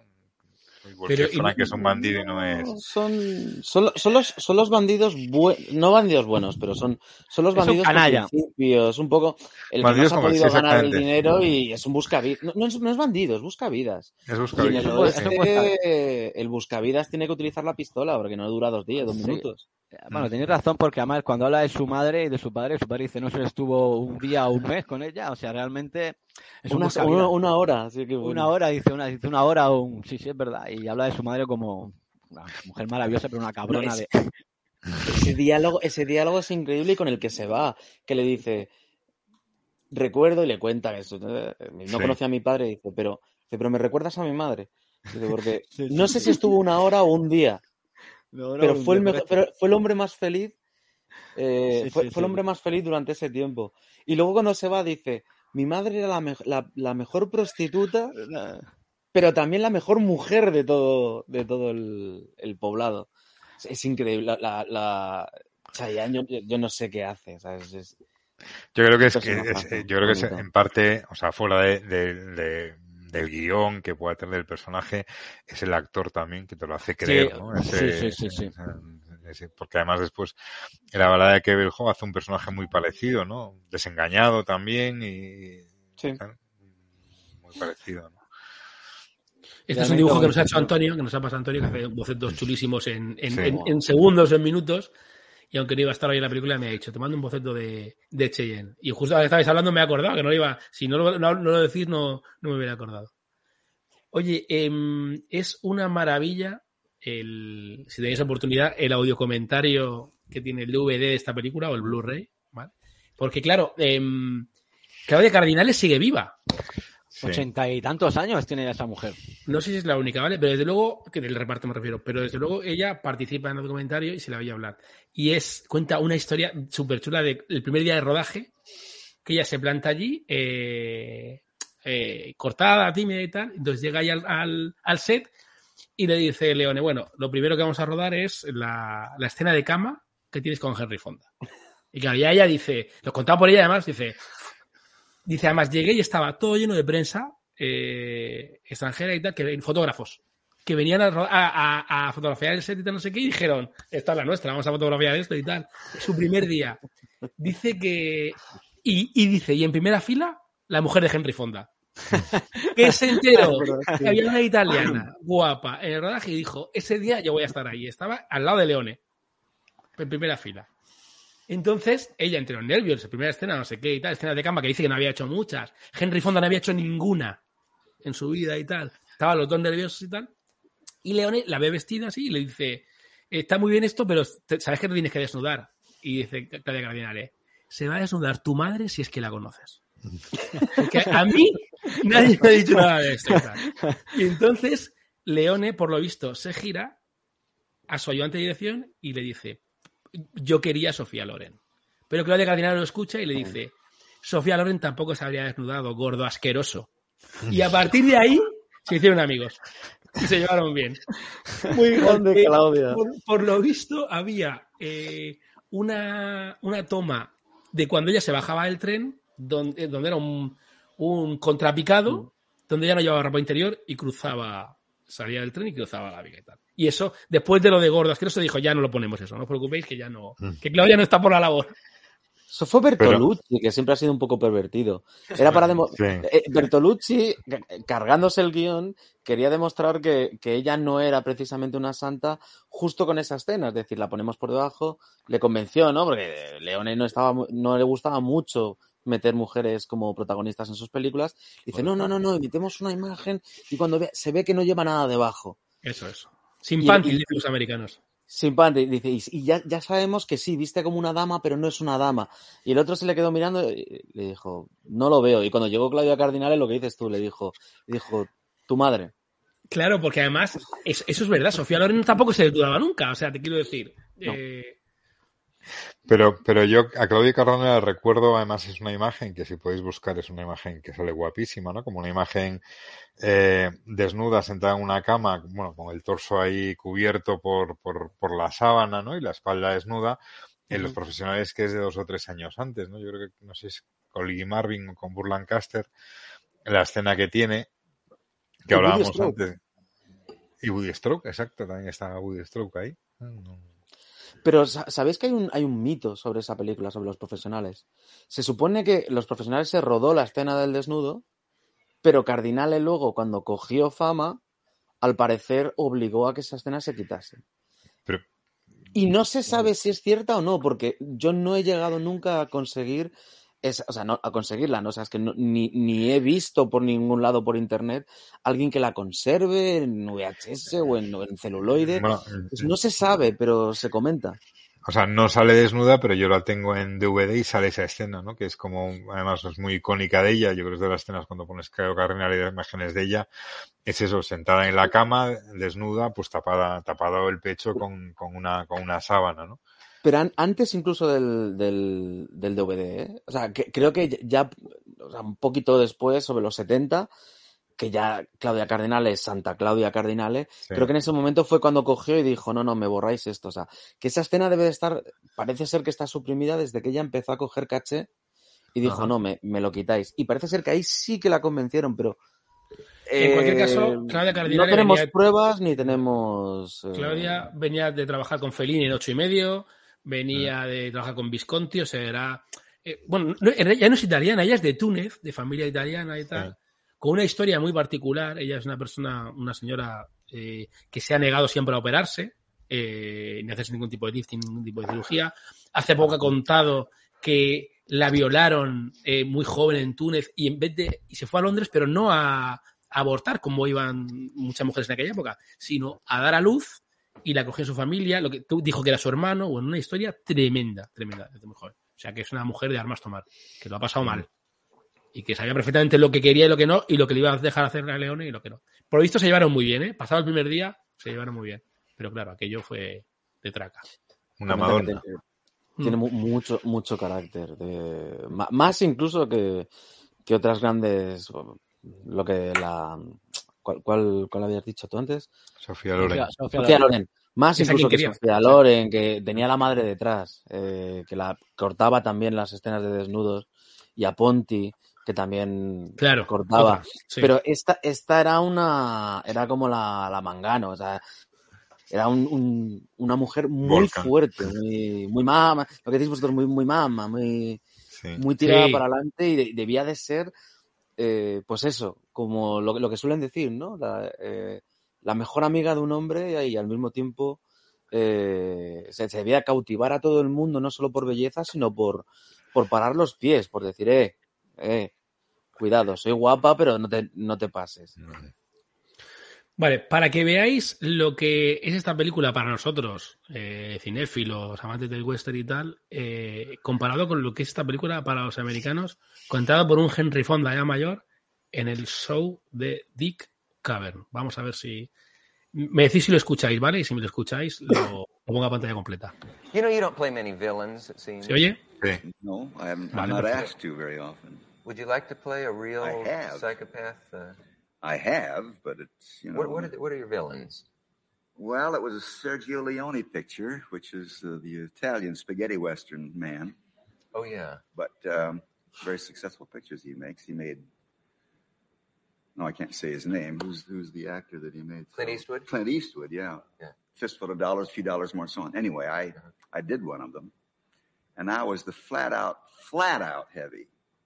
I mean, you if you got time to hear a funny story, Sure. Always. because when he sent me the script, I couldn't believe it, and uh, and I didn't accept it. But he flew to California and persuaded me. I won't go into that detail, but eventually I find myself in Rome to do this movie, and I had been thinking about it because he is the villain, and I thought, well, he's he's got an idea. I'm not sure why. And I had grown a little, the little divot here and the and the mustache that looked a little bit more villainous than I do, and I'd paid three hundred and fifty dollars for contact lenses that made my eyes brown to lose the baby blues. And I arrived on the set, and he took one look and out. This was not what he bought the baby blues. It's what he wanted because the first, my first scene in the picture before you see me, you see a very happy farm family, a father and three children, a girl about 16 and a boy about 18 and a boy about nine.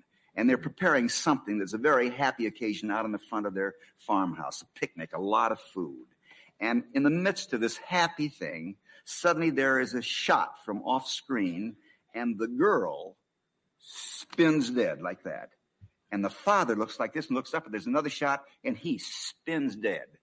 And then the son, who's on his way uh, in a buggy to the station to, you find out later, to pick up the wife, that's, uh, uh, the new wife that's going to come, he comes around from the barn, sees his father and his, and his sister, and he looks up. There's another shot. He falls off the wagon.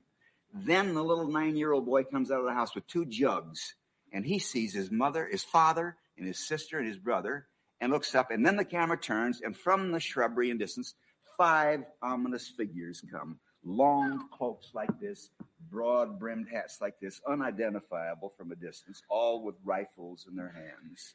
And they walk from a, you know, converging like this very slowly. And then the camera goes in back of one of the characters as he comes forward. In the foreground is a nine year old boy standing there, absolutely petrified. And as he comes to a stop, the camera goes like this. This is the character. And Sergio, the director, was imagining the audience. It's Henry Fonda!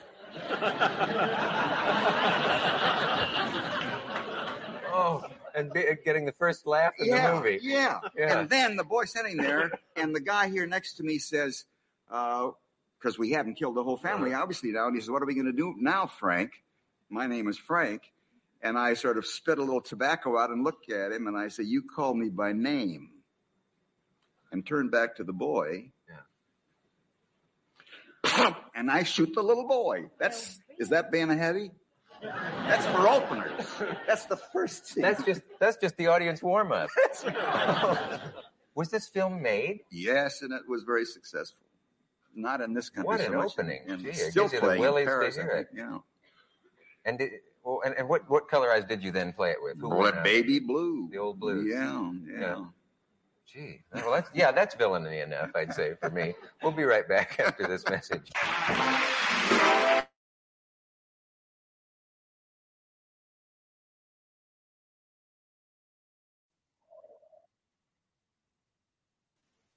Cara que, que pone Dick Cavett. Flipa el presentador la cara que pone, ¿eh? Sí. No, Dick Cavett está alucinando. Oye, Claro. ¿sabéis, que, ¿sabéis que cuando le convencieron a Henry Fonda, llamó a Eli Wallace, que había rodado El bueno, el feo y el malo? Y le dice, le dice oye, eh, ¿qué, qué es esto? Porque él, cuenta que voló hasta California, eh, eh, pero, pero antes, cuando volvió, cuando voló a California, el otro todavía llamó a Ali Wallace y le dijo, oye, ¿y este tío que, que... Y dijo, mira, te, te lo vas a pasar como un enano. Se lo pasó tan bien que cuando hicieron Eras una vez en América, Coburn le llamó a él y le dijo, oye, que me, han, me ha llamado Leone para hacer un personaje en su película. ¿Qué, qué te parece? Y dice, lo que me dijo Wallace, o sea, que vete a rodar, da igual lo que te dé, es que es un genio. Y sí, sí, sí. Él estaba enamorado de esta película. O sea, el presentador le dice, esa película existe. Y dice, sí. Y pone todo el mundo. Aquí, aquí no se vio, pero en el resto del mundo la vio todo el mundo. Hombre, con ese lujo de detalles, ¿cómo se lo va a inventar Fonda? O sea, te quiere decir, está contando otra película.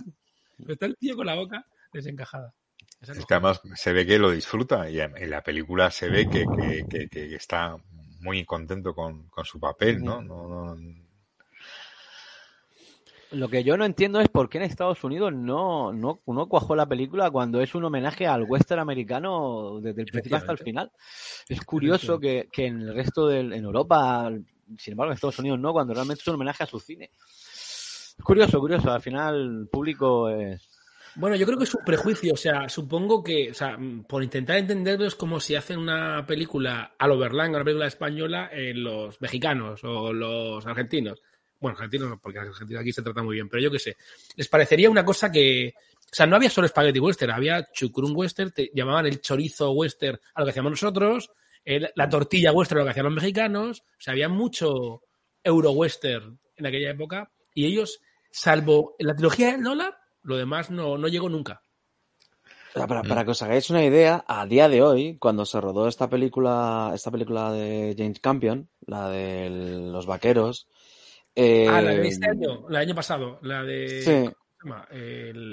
Ah, ¿cómo se llama esa?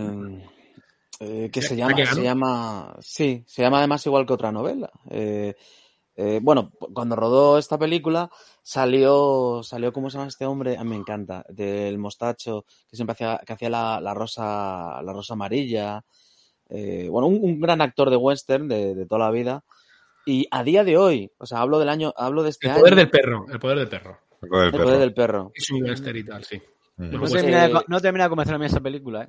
A mí me ha gustado. Pues este, este actor, una de No las le cojo el ritmo. críticas que hizo, para que veáis cómo es en Estados Unidos este tema, es que dijo, sí, hombre, me va a venir ahora una directora, o sea, eh, remarcó lo de directora. Una además, mujer. Directora y, y- y neozelandesa, me va a explicar a mí lo que es el western. Entonces, es, es eso en Estados Unidos está, eh, está, está muy, muy, muy grabado a fuego. O sea, esto es nuestro. Eh, y la, ha pasado, o sea, fijaos que hay, hay grandes, grandísimos westerns hechos.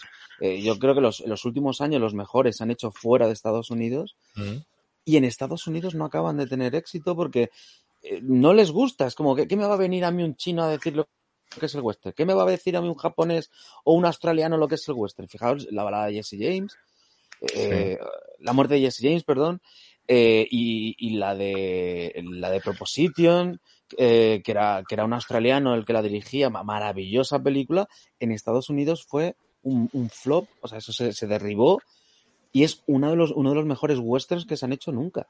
Y una de las mejores adaptaciones de, de Blueberry, por cierto. Decía Pedro lo de León en Estados Unidos. No hemos hablado lo mal que se trata a León en Italia.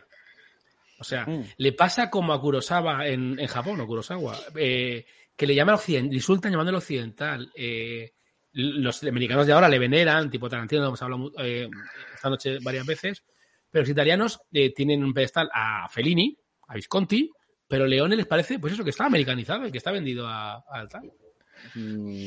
Leone es un director que con tiene una filmografía muy pequeña, pero hace cosas. Un, un señor que, mm, siendo joven, es ayudante de dirección de Vittorio Sica para hacer ladrón de bicicletas, ya con eso te, Efectivamente. te- te está dando Sí. ya.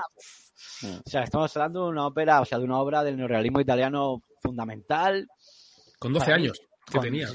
Era, un, era un crío, claro. si es Que seguramente traía café sin hacer otra cosa, pero ya estaba allí metido el tío. Pero, pero este metido, o sea, y yo lo- la pongo por esa película por, en- por delante de Cubo Badis o de Benur, sinceramente, porque para mí, o sea, solo participar, ahí ya te está diciendo. Entonces, bueno, a a veces no eres profeta en tu tierra, pero no entiendo por qué. No Por lo visto, además, él tardó mucho en debutar, sabiendo mucho de dirección, habiendo, habiendo hecho de ayudante de dirección, como tú has dicho, y muchas, con mucha gente muy grande. eh, él siempre cuenta que su mujer le decía, eh, Sergio, hasta que no estés seguro, no hagas tu primera película. Porque cuando la hagas, eh, hazla con todas las garantías que puedas y asegúrate que no sea una cosa cutre ni no sé qué y tal. Pero es que hazla con todas las garantías. Tiene muy, muy poca filmografía. Empieza, creo que es el Coloso de Rodas o ¿Correcto? la primera. Sí. Y Sí. a 7 8 películas no hace más. La última era Sí. una vez en América, que le costó, por lo que he estado leyendo, le costó la, la vida, el disgusto con, con la, con la productora y tal, pero que es curioso que a veces, o sea, es un director que teniendo una filmografía tan, tan corta, sin embargo, muy, influye muchísimo en, el- en otros directores y en el cine. Entonces no entiendo lo de Italia, no es, es curioso. Pedro, ¿sabes que eh, eh, él no hablaba ni una palabra de inglés? lo, lo llevaba como a gala. Él trabajaba, trabajaba con Clint Eastwood, trabajaba con actores americanos, trabajaba con Henry Fonda y tal. Solo decía, watch this, o sea, mira esto, pero lo usaba para todo. Watch this, watch this, watch this. Entonces los americanos decían, ¿pero qué dice este gilipollas? O sea, porque solo hablaba en italiano y curiosamente eso, lo conté en El y el Malo, le salvó la vida. El no hablar inglés. Porque a él le. pu- Pues te lo cuento, porque a él eh, le invitaron a la fiesta que daba Sharon Tate, Ah, la famosa noche en la que Charles Manson decidió Claro, sí, enviar sí, sí. a los psicópatas aquellos. Entonces, como él iba a todos sitios con un intérprete, llamó al intérprete y le dijo, tengo una fiesta esta noche, ¿te vienes? Y el intérprete le dijo, no, yo tengo una mejor que me apetece más. Y le dejó tirado. Entonces, Leone no fue a esa fiesta porque su intérprete tenía otra cosa mejor que hacer. Eso le salvó la vida. A la mañana siguiente, cuando el intérprete vio los periódicos que no decían quién había muerto y sabía lo de la fiesta, casi se le para en la patata. Porque llamaba a León y no se lo cogía además. Y entonces decía, la que he liado, la que he liado. León estaba en esa fiesta. Y no. Es que En esa da, fiesta- da para, da para hacer otro guion de cine con, solo con eso. Totalmente. Sí, Eso. Tarantino te hace una película. Bueno, ya te ha hecho una película con eso. Sí, era No la, estaba- la- Sí, sí, sí, es verdad. No Esta estaba ni hace- Polanski ni Leone de milagro. Porque los que Es curioso, es. Curioso, curioso que la película sobre el tema se llame eh, Eras una vez en América. En, en Hollywood. Hollywood. Que la hace, bueno, la, la dirige, es de Tarantino, ¿no? La peli Sí, o. Tarantino, Sí, Tarantino, sí, sí, sí, sí. sí, sí. Y además el personaje es un, es un ex actor venido a menos de, de, de Al- westerns. Al que mandan a trabajar con Sergio Corbucci. Eh, Correcto, correcto. Sí, Sí. sí. Sí, al, al, al le tendrías que trabajar con el segundo mejor director italiano de Spaghetti Western, Corbucci. Él, él empieza la película que viene de Cinecittà, de rodar un, de rodar un espagueti. Sí, sí, es verdad. Viene, de, viene con la viene- mujer italiana. Viene de Roma, correcto, creo. Viene, viene de, Sí, de sí. los estudios Sí, de. es verdad. sí, sí, sí. Eso se lo dice Pacino, ¿no? Pacino es la gente que dice, oye, vete a rodar a Italia y tal, que no sé qué. Y el tío está de- con una depresión de caballo, porque aquello, aquello era como irse a- al Averno. O sea, Sí, sí, eso era como jugar en segunda B después de estar jugando es. Champions, algo así, o sea. La mayor degradación. Un poco la historia de Clint Eastwood, ¿no? Cuando lo mandan de, después de hacer las series de televisión que hace el oeste, lo mandan Sí, la, la efectivamente. trilogía del dólar. Es lo, es lo que le da a él realmente, lo que le hace el triunfar, porque era un, prácticamente un desconocido, ¿no? Se Sí. la trilogía del dólar es lo que él le hace. Y luego él no quiso volver. Luego no, No quiso quiso volver. volver. no quiso- no Bueno, quiso volver. Hablando de televisión, se supone que la, la recortada, cortada, la, lo que llamaban la Mex Legs, me parece así, o Man Legs, eh, está basado en el personaje que hacía Steve McQueen en... eh, bueno, aquí nunca has hecho, creo. o una, una serie que hacía de, de forajido en el oeste, no sé si os acordáis. No, no. Yo he tenido que verla luego muchos años más tarde, pero era una eh, donde empezó prácticamente eh, una, una serie del oeste y parece ser que el personaje de Cheyenne tiene algún algún rasgo de, de Steve McQueen en, en- en esa película, o sea, en, en Mm. esa serie. Es el eh, bastante- está ahí, está plagada, está plagada. Oye, ¿cómo os parece que se trata a la mujer en, en esta película? Porque eso ha sido muy criticado. De hecho, a Leone se la llama misógino miles de veces antes de esta película y después de esta película. Y de hecho dicen que le tuvieron que convencer para meter el personaje de Claudia Cardinale, que realmente es un poco el eje de la película. Pero se habla mucho de la misoginia de, de Leone. No sé, entrar en ese jardín, no sé si. es que aquí estamos todo el día en jardines, la verdad, Pedro. Eh, eh, también hay que entender que el cine es un reflejo de la sociedad del momento. Entonces, es que muchas veces no le hacer una película en 1968 que hacer en el 2022. O sea, Claro. y bueno, y encima ambientas una película en el siglo XIX, o si te quieres ceñir un poco a, a lo que es la, la realidad de ese momento.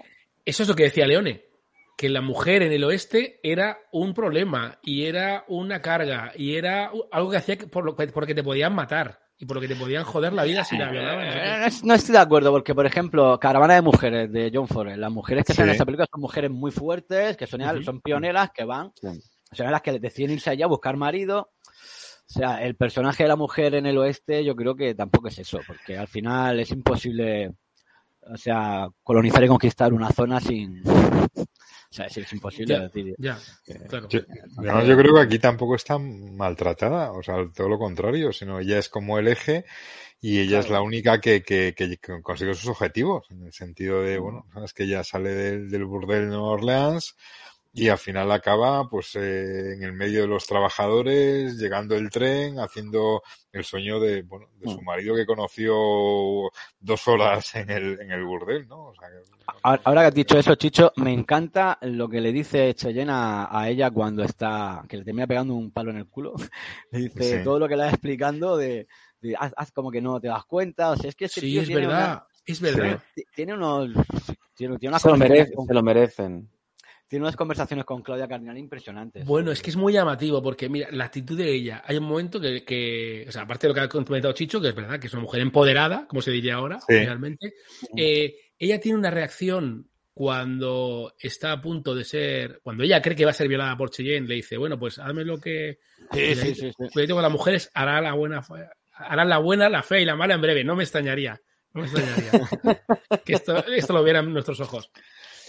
Y hay un momento que dice, bueno, pues si lo quieres hacer y tal, pues hazlo, no sé qué, porque eh, me, me lo quito con una ducha o un baño o algo así. Está lo que acaba de contar Pedro, y luego está cuando Bronson está a punto, parece, de violarla. Es, ¿Cómo no entiendo muy bien. ¿Por qué le quita eso, esa parte? de la- no tiene mucho sentido. Le quita como las mangas y. Yo también me lo pregunto eso. No, tiene, tiene, con respecto al, con respecto al guion tiene sentido. Eh, él lo hace aposta. Él, él- él no, no, no, no tiene ningún deseo sexual en ese momento. Sí, no, Más eso cuando se le ve- ves la cara. Eh, eh, lo que quiere hacer es que le dice, le dice, vienen, van a venir tres. ¿Os acordáis que le dice lo de va- vas- va- cuando suenes, cuando, Sí. cuando suene un sonido raro, tú agáchate? Sí. Es porque sabe que van a venir a matarla, porque eh, os acordáis que dice lo de, lo de- do- donde matan tres, o sea, donde matan cuatro, matan cinco. Y dice, "Y tú eres la quinta, o sea, le, le venían a decir tú eres la quinta, y dice, "Y ya vienen de camino. Entonces, eh, lo que hace eh, es que no parezca una dama eh, que acaba de llegar, sino que parezca una dama que está desprotegida. Entonces, si os fijáis, le arranca Ah, sí, los sí, sí, sí, detalles sí. del traje, la deja Sí. y le rompe las mangas para que no parezca una dama, sino que parezca Sí. que está.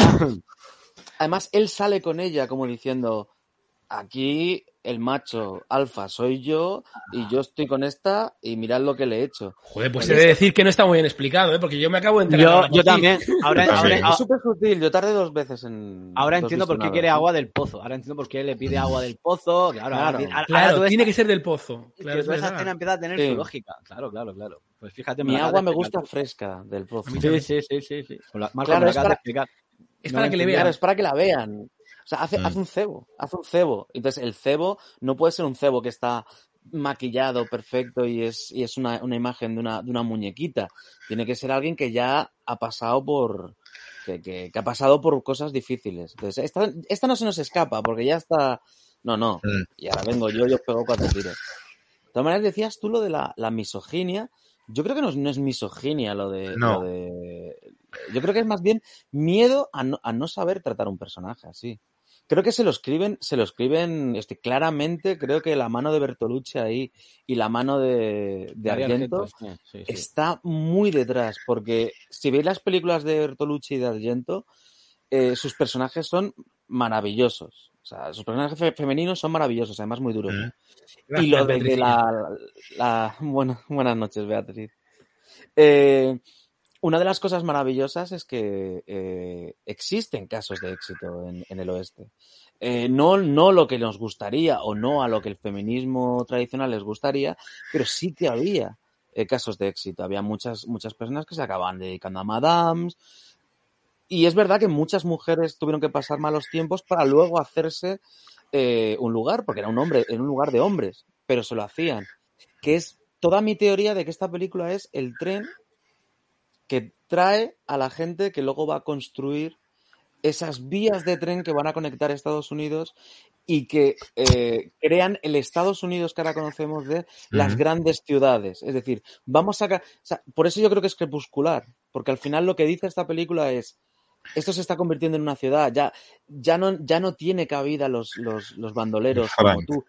¿Os acordáis cuando le dice Frank, le dice... El otro con respeto le dice, eres uno de los últimos. Sí, sí, al Eres final uno de los últimos. Sí, sí, sí, sí, sí. O Pero no él- porque le vaya a matar, sino porque la propia civilización va a matar ese estilo de vida.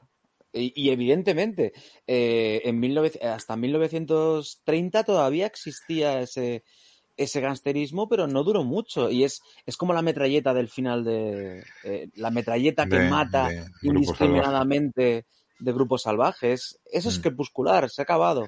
El bandido ya no tiene lugar aquí. Pero Bueno. yo creo que hasta, hasta Frank, ¿no? Hasta Frank hay un momento que intenta negociar como hombre de negocios con ella. Cuando intenta Sí. negociar como hombre de negocios con ella, ¿sabes? Y no como un pistolero que yo pues me la cargo y ya está, ¿no? Intenta negociar cu- cuál es tu precio, tal, tal, un poco. Tam- También lo intenta con Armónica, le da los 5.001 dólares para... O sea, que él realmente intenta... Bueno, pero 5.000 dólares casi parece de decir, bueno, pues te doy un dólar más de lo que has pagado. ¿Sabes? Bueno, bueno, pero le, le está da- dando los 5.000 dólares. En el fondo lo que le está diciendo es, mira, me quiero quedar yo aquí y no quiero follones. Lo que pasa es que no sabe lo que hay por detrás. Claro, él no, no recuerda, mata a tanta gente que, que ya no Pues sabe no- quién es. Pero no, nos, nos parece que Sayan, si no, si no descubre que se está muriendo, bueno, si no se está muriendo y le han pegado un tiro que tarda mucho en morir, sí. no, no, le, no le veis como Clint Eastwood en, el, en Unforgiven, en, el, en Sin Perdón. Sin perdón.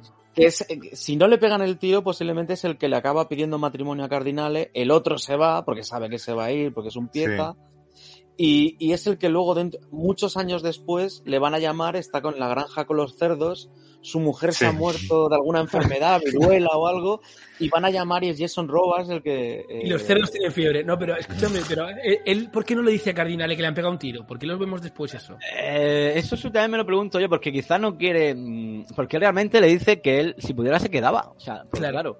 Y entonces Sí. la otra se queda diciendo, ¿por qué no te quedas? Claro, porque se está muriendo, le han pegado un tiro escapando del tren. Que, bueno, ¿quién es Churchill, tío? Yo no termino, es el sheriff. eh, al final de la película dice, Churchill ha sido, no se lo esperaba, ¿no? Chuchu.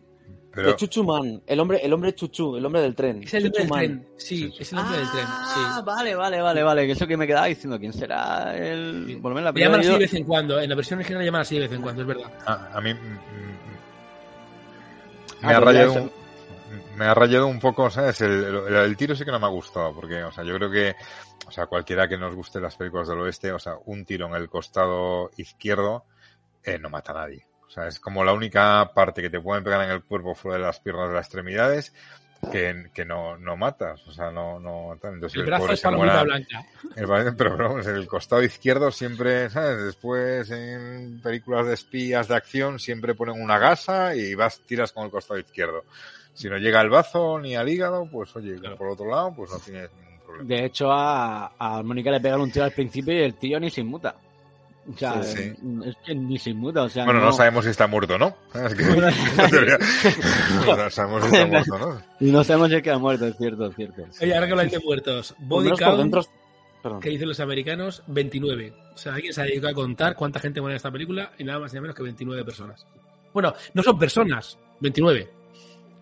No, no son, no son muchas realmente. No son muchas, no son muchas, no podían Como ser. hablábamos antes de Grupo Salvaje, ¿no? ¿Cuántos Claro, es que en Grupo está- Salvaje? estaba pensando en Grupo Salvaje. O sea, una película de Sam Peckinpah eh, puede ser que muera hasta Sam Peckinpah, que en un momento Sí. dado ya pi- pi- pier- pierda el norte y diga, "Bueno, aquí ya está, toma. O la Cruz de Hierro. ¿Cuántos mueren en la Cruz de Hierro? Coño, O en, la, en la Cruz de Hierro, por ejemplo.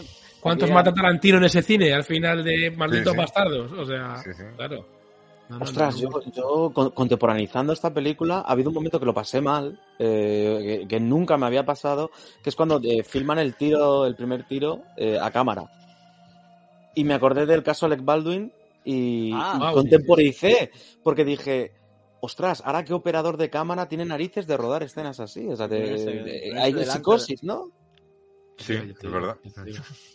¿Sabéis que Henry, Ford, Henry Fonda y Jason Robards son los únicos personajes que no comparten ninguna escena? Es verdad. Yo lo tuve que leer y luego fijarme y digo, ¿seguro que no están juntos en ningún momento? No.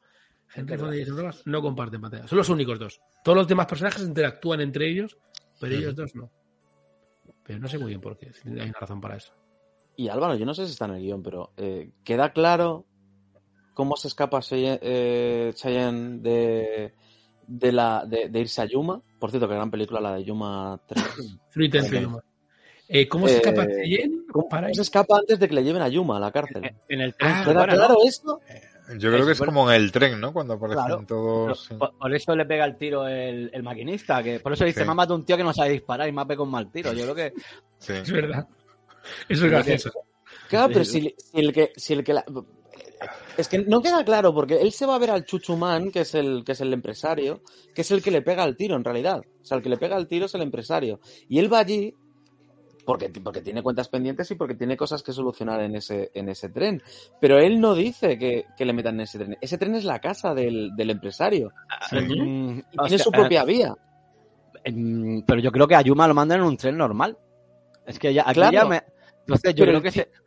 o sea, Pero el tiro se lo pega a Chuchumán. Se lo pega el, lo- empresario. el empresario. Aquí ya vimos. Yo pensaba que el tiro es- se lo pegaban escapando del tren. Y que era el, No, maqui- no, el la- no maquinista, el maquinista del tren es el que le pega el tiro cuando se intenta escapar. Eso es lo que había entendido yo. O sea, de- del porque- tren normal.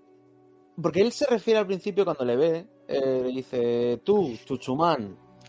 Y luego cuando le, cuando mira, mira a Armónica, le dice, ¿quién ha sido? Y le dice, Chuchumán. O sea, no está hablando del maquinista, está hablando Ah, del- vale, ahora del sí, vale, vale. Al final de la película, sí. di- Sí. Vale, Y él, es que- cuenta, él cuenta que se va al, al tren del, En del la, en la- empresario. en la peli que he visto yo lo, lo llama Churchill. Te lo digo en serio. lo digo en- por, por eso, por, eso, por eso preguntaba yo lo de Churchill, tío. Ya. Yo creo, yo creo que la que vi yo también es Churchill. ¿sabes? ¿Verdad? Dice Churchill. Sí, Entonces sí, yo he entendido que No. Churchill era el maquinista. o Yo he entendido que era el maquinista el, No, que, le no, pega un, no, el- el no. que le pega un tiro escapando. No, es como lo cuenta Marcos. En la versión original, Chuchuman es el hombre de. le- se, se refieren a él burlonamente. Los doblajes, madre mía. tren. Claro, lo- efectivamente, ese es el problema de los doblajes. Sí. Claro sí. Qué Em, maravilla, qué maravilla esa, esa, esa, especie como de rejas de, de oro Ah, eso es o doradas. Sí. que va bajando sí. para poder ir en movimiento hasta, el despacho.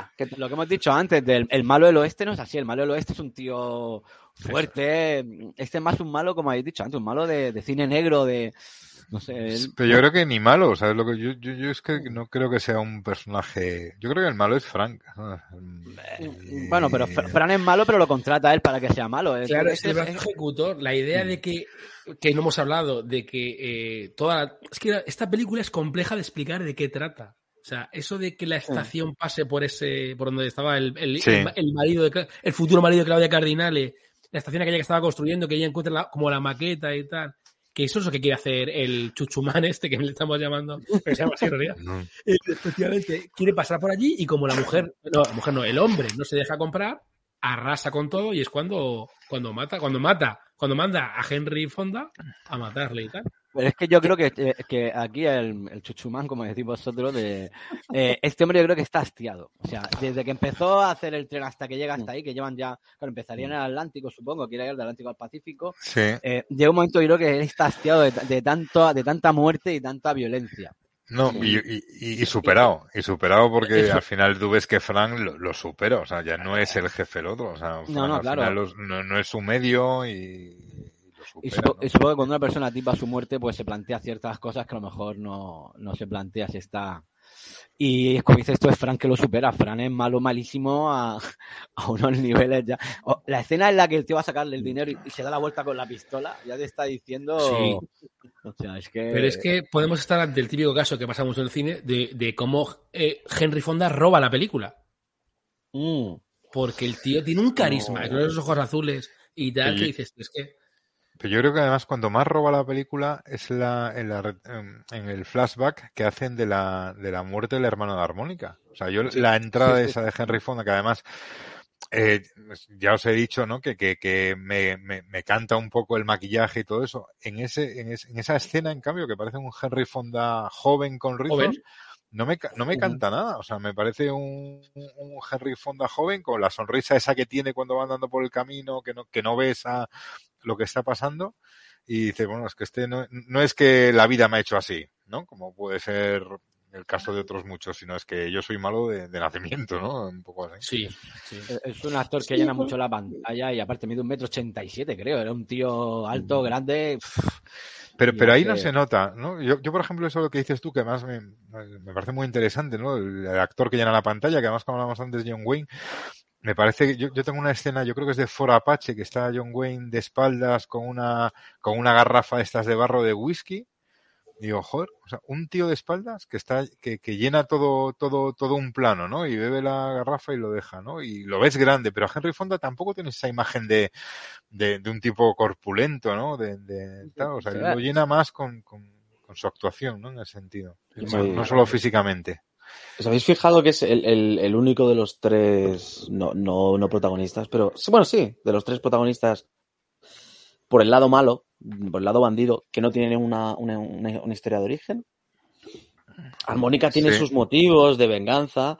eh, eh, sabemos que es, es hijo de una prostituta, por lo tanto, a muy pocos años se tuvo que buscar la vida. Pero es lo que decís, parece que Frank nace, eh, nace ya con, con los, los La- como la Damian, maldad. ¿no? O sea, Sí, sí, si nace la maldad, sí. Claro. Mm. Y volvemos Y al principio. Y es no Henry quiere- Fonda, no quiere es el bueno de- del cine americano. Tendría que hacer una, que hacer una, una precuela de, de la película para, para conocer la historia de, de Frank. O sea, cómo llega a convertirse. Yo, estaba, creo que pe- La historia de Ah. Frank funciona muy bien, eh, perdona, Chirio, eh, funciona muy bien por la época y por lo que hizo Leone con, con, con- con el actor. O sea, es, es, metapeli- es metapelícula, no tiene que contar el, el- el pasado. Es malo porque sí, pero es que tampoco te explican en las películas de, de Henry Fonda por qué es bueno porque sí. Tampoco, Nu- nunca explicas por qué alguien es bueno.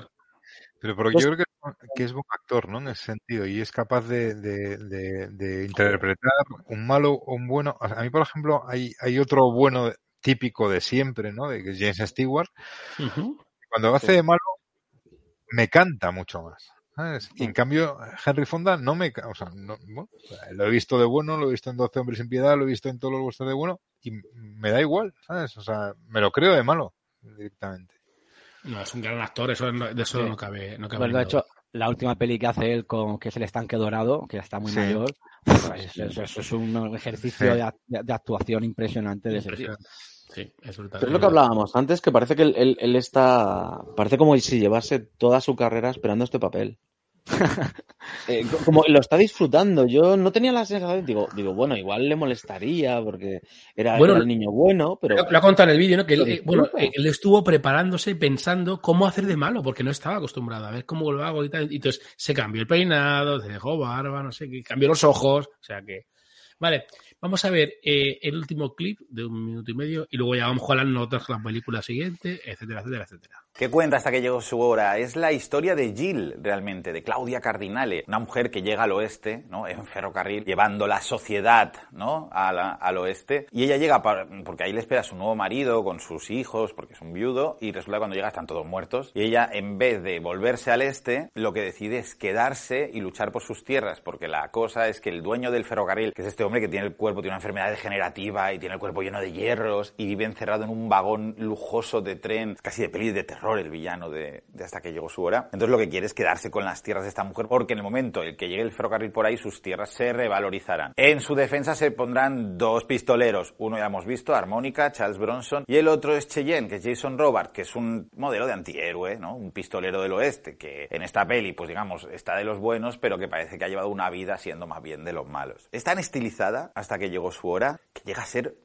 he dicho antes vanguardista, pero incluso barroca, ¿no? Es, tiene mogollón de elementos, algunos muy estrambóticos, el hecho de que armónica siempre se presente, primero se escucha su armónica, que no es él tocando la armónica, sino que es la composición de Morricone, ya es súper extraño. Y en general toda la película tiene, tiene ese aire, ¿no? Tremendamente, tremendamente barroco. Entonces, sí, de por sí mismos, los spaghetti westerns, los euro westerns, ya eran muy desmitificadores, eran revisionistas, pero de una forma muy moderna, potenciando aquellos elementos que hacían aumentar la espectacularidad de las películas, pero de una forma bastante tosca, ¿no? Más violentas, más sucias, unos personajes mucho más canallas, unas historias que a veces acababan fatal, mucho más sangrientas. Esto no pasan hasta que llegó su hora. Aquí está todo realmente... O sea, Leone homenajea al western americano más que nunca en Hasta que llegó su hora, pese a que imprime su sello autoral de una forma tremendamente marcada. Opiniones sobre este hombre que se llama Alejandro García Calvo, que es el, director de Sensacine, o, o uno de los redactores, y es, os recomiendo su canal de cine, que es una, una máquina. Yo creo que lo ha resumido muy bien, o sea, es que es eso. Es, es eso lo que acaba de decir este, este hombre, es, yo creo que sí, yo, yo lo, lo firmo, lo que ha dicho. Más o menos, más o menos lo que hemos estado hablando nosotros aquí casi todo el rato es, es eso. Pero un, un tío, un, tío, un tío que sabe más que nosotros. A mí, me- me- es- escuchándole, me viene, me viene la imagen cuando veo al hombre. es- eh, no, no es, ¿No es la representación de la, de la técnica? De cómo, de cómo aparece la ciencia en el, en el oeste. El, ma- el malo este, el chuchumán este. El- No bueno, es el ferrocarril, el ferrocarril cuando es un llegó a- al oeste, sí. Pero Es yo creo que técnica, que- es el- La tecnología. Sí, Yo- la yo creo- tecnología. Pero yo creo que la tecnología en el oeste llega en las películas que aparece la, la, Gat- la Gatling, ¿no? Gatling, o como se llame, la ametralladora tal. Yo creo que ese es como, ¿no? Hablamos antes de Grupo Salvaje, pero en otras muchas películas que es cuando de repente sacan y sacan, la- entonces se acaba el oeste, ¿sabes? O, o los coches en la balada de Cable Hall, dice, pues se acaba el oeste, ¿no? Pero yo creo que la ametralladora es como la, la- el, el final del oeste, ¿sabes? Digo, bueno, Sí. decían que un Colt, ¿no? Al final no acertaba ni de coña, ¿no? Sí. A- a- De hecho, eso, a eso hace referencia la última conversación de la que habéis hablado. Es decir, hay un momento que él le dice, tú eres solo un hombre, tú vas a desaparecer y ahora llega, llega la ley, porque eso es de lo que está hablando realmente esta película, la llegada del ferrocarril, la llegada de la ley. Se acabó esto del ser y los forajidos, hacer lo que te da la gana, violar a la que quieras, no sé qué, no, no. Ahora llega de verdad el, eh, iba a decir el Estado de Derecho, ¿no? Pero bueno, una cosa Pero entonces, más- eh, pero entonces, pero entonces eh, hablamos antes de James Stewart en el- que mató a Twist es el bueno y aquí Chuchuman es el malo. Sí, Es además totalmente- buscan un poco lo mismo, ¿no? Al final Eh, eso- llega la eso- civilización al oeste. Eso, eso da para otro programa, ¿eh? Sí, Li- Liberty Eso da Balance para es que programa. habla mucho de eso y es súper complejo, efectivamente. efectivamente. Sí, pero no, Porque no- no su lo, Pero no lo está Chicho buscando a través de- del soborno, de la, de la coacción. No, no, es tan, no es tan claro qué es la coacción, el uso, de, el uso de los últimos forajidos para mantener a raya al pueblo. Por cierto, en la escena que ha metido Sí. no está metida al azar. O sea, yo eso cuando estuve viendo la película me fijé. Si os fijáis, eh, cuando él habla de que es casi hasta barroca, podía haber metido mil escenas de las que hemos hablado y ha elegido Sí. meter la, la imagen en la que Jill está mirando a través de la ventana y en un plano subjetivo se ve cómo mira.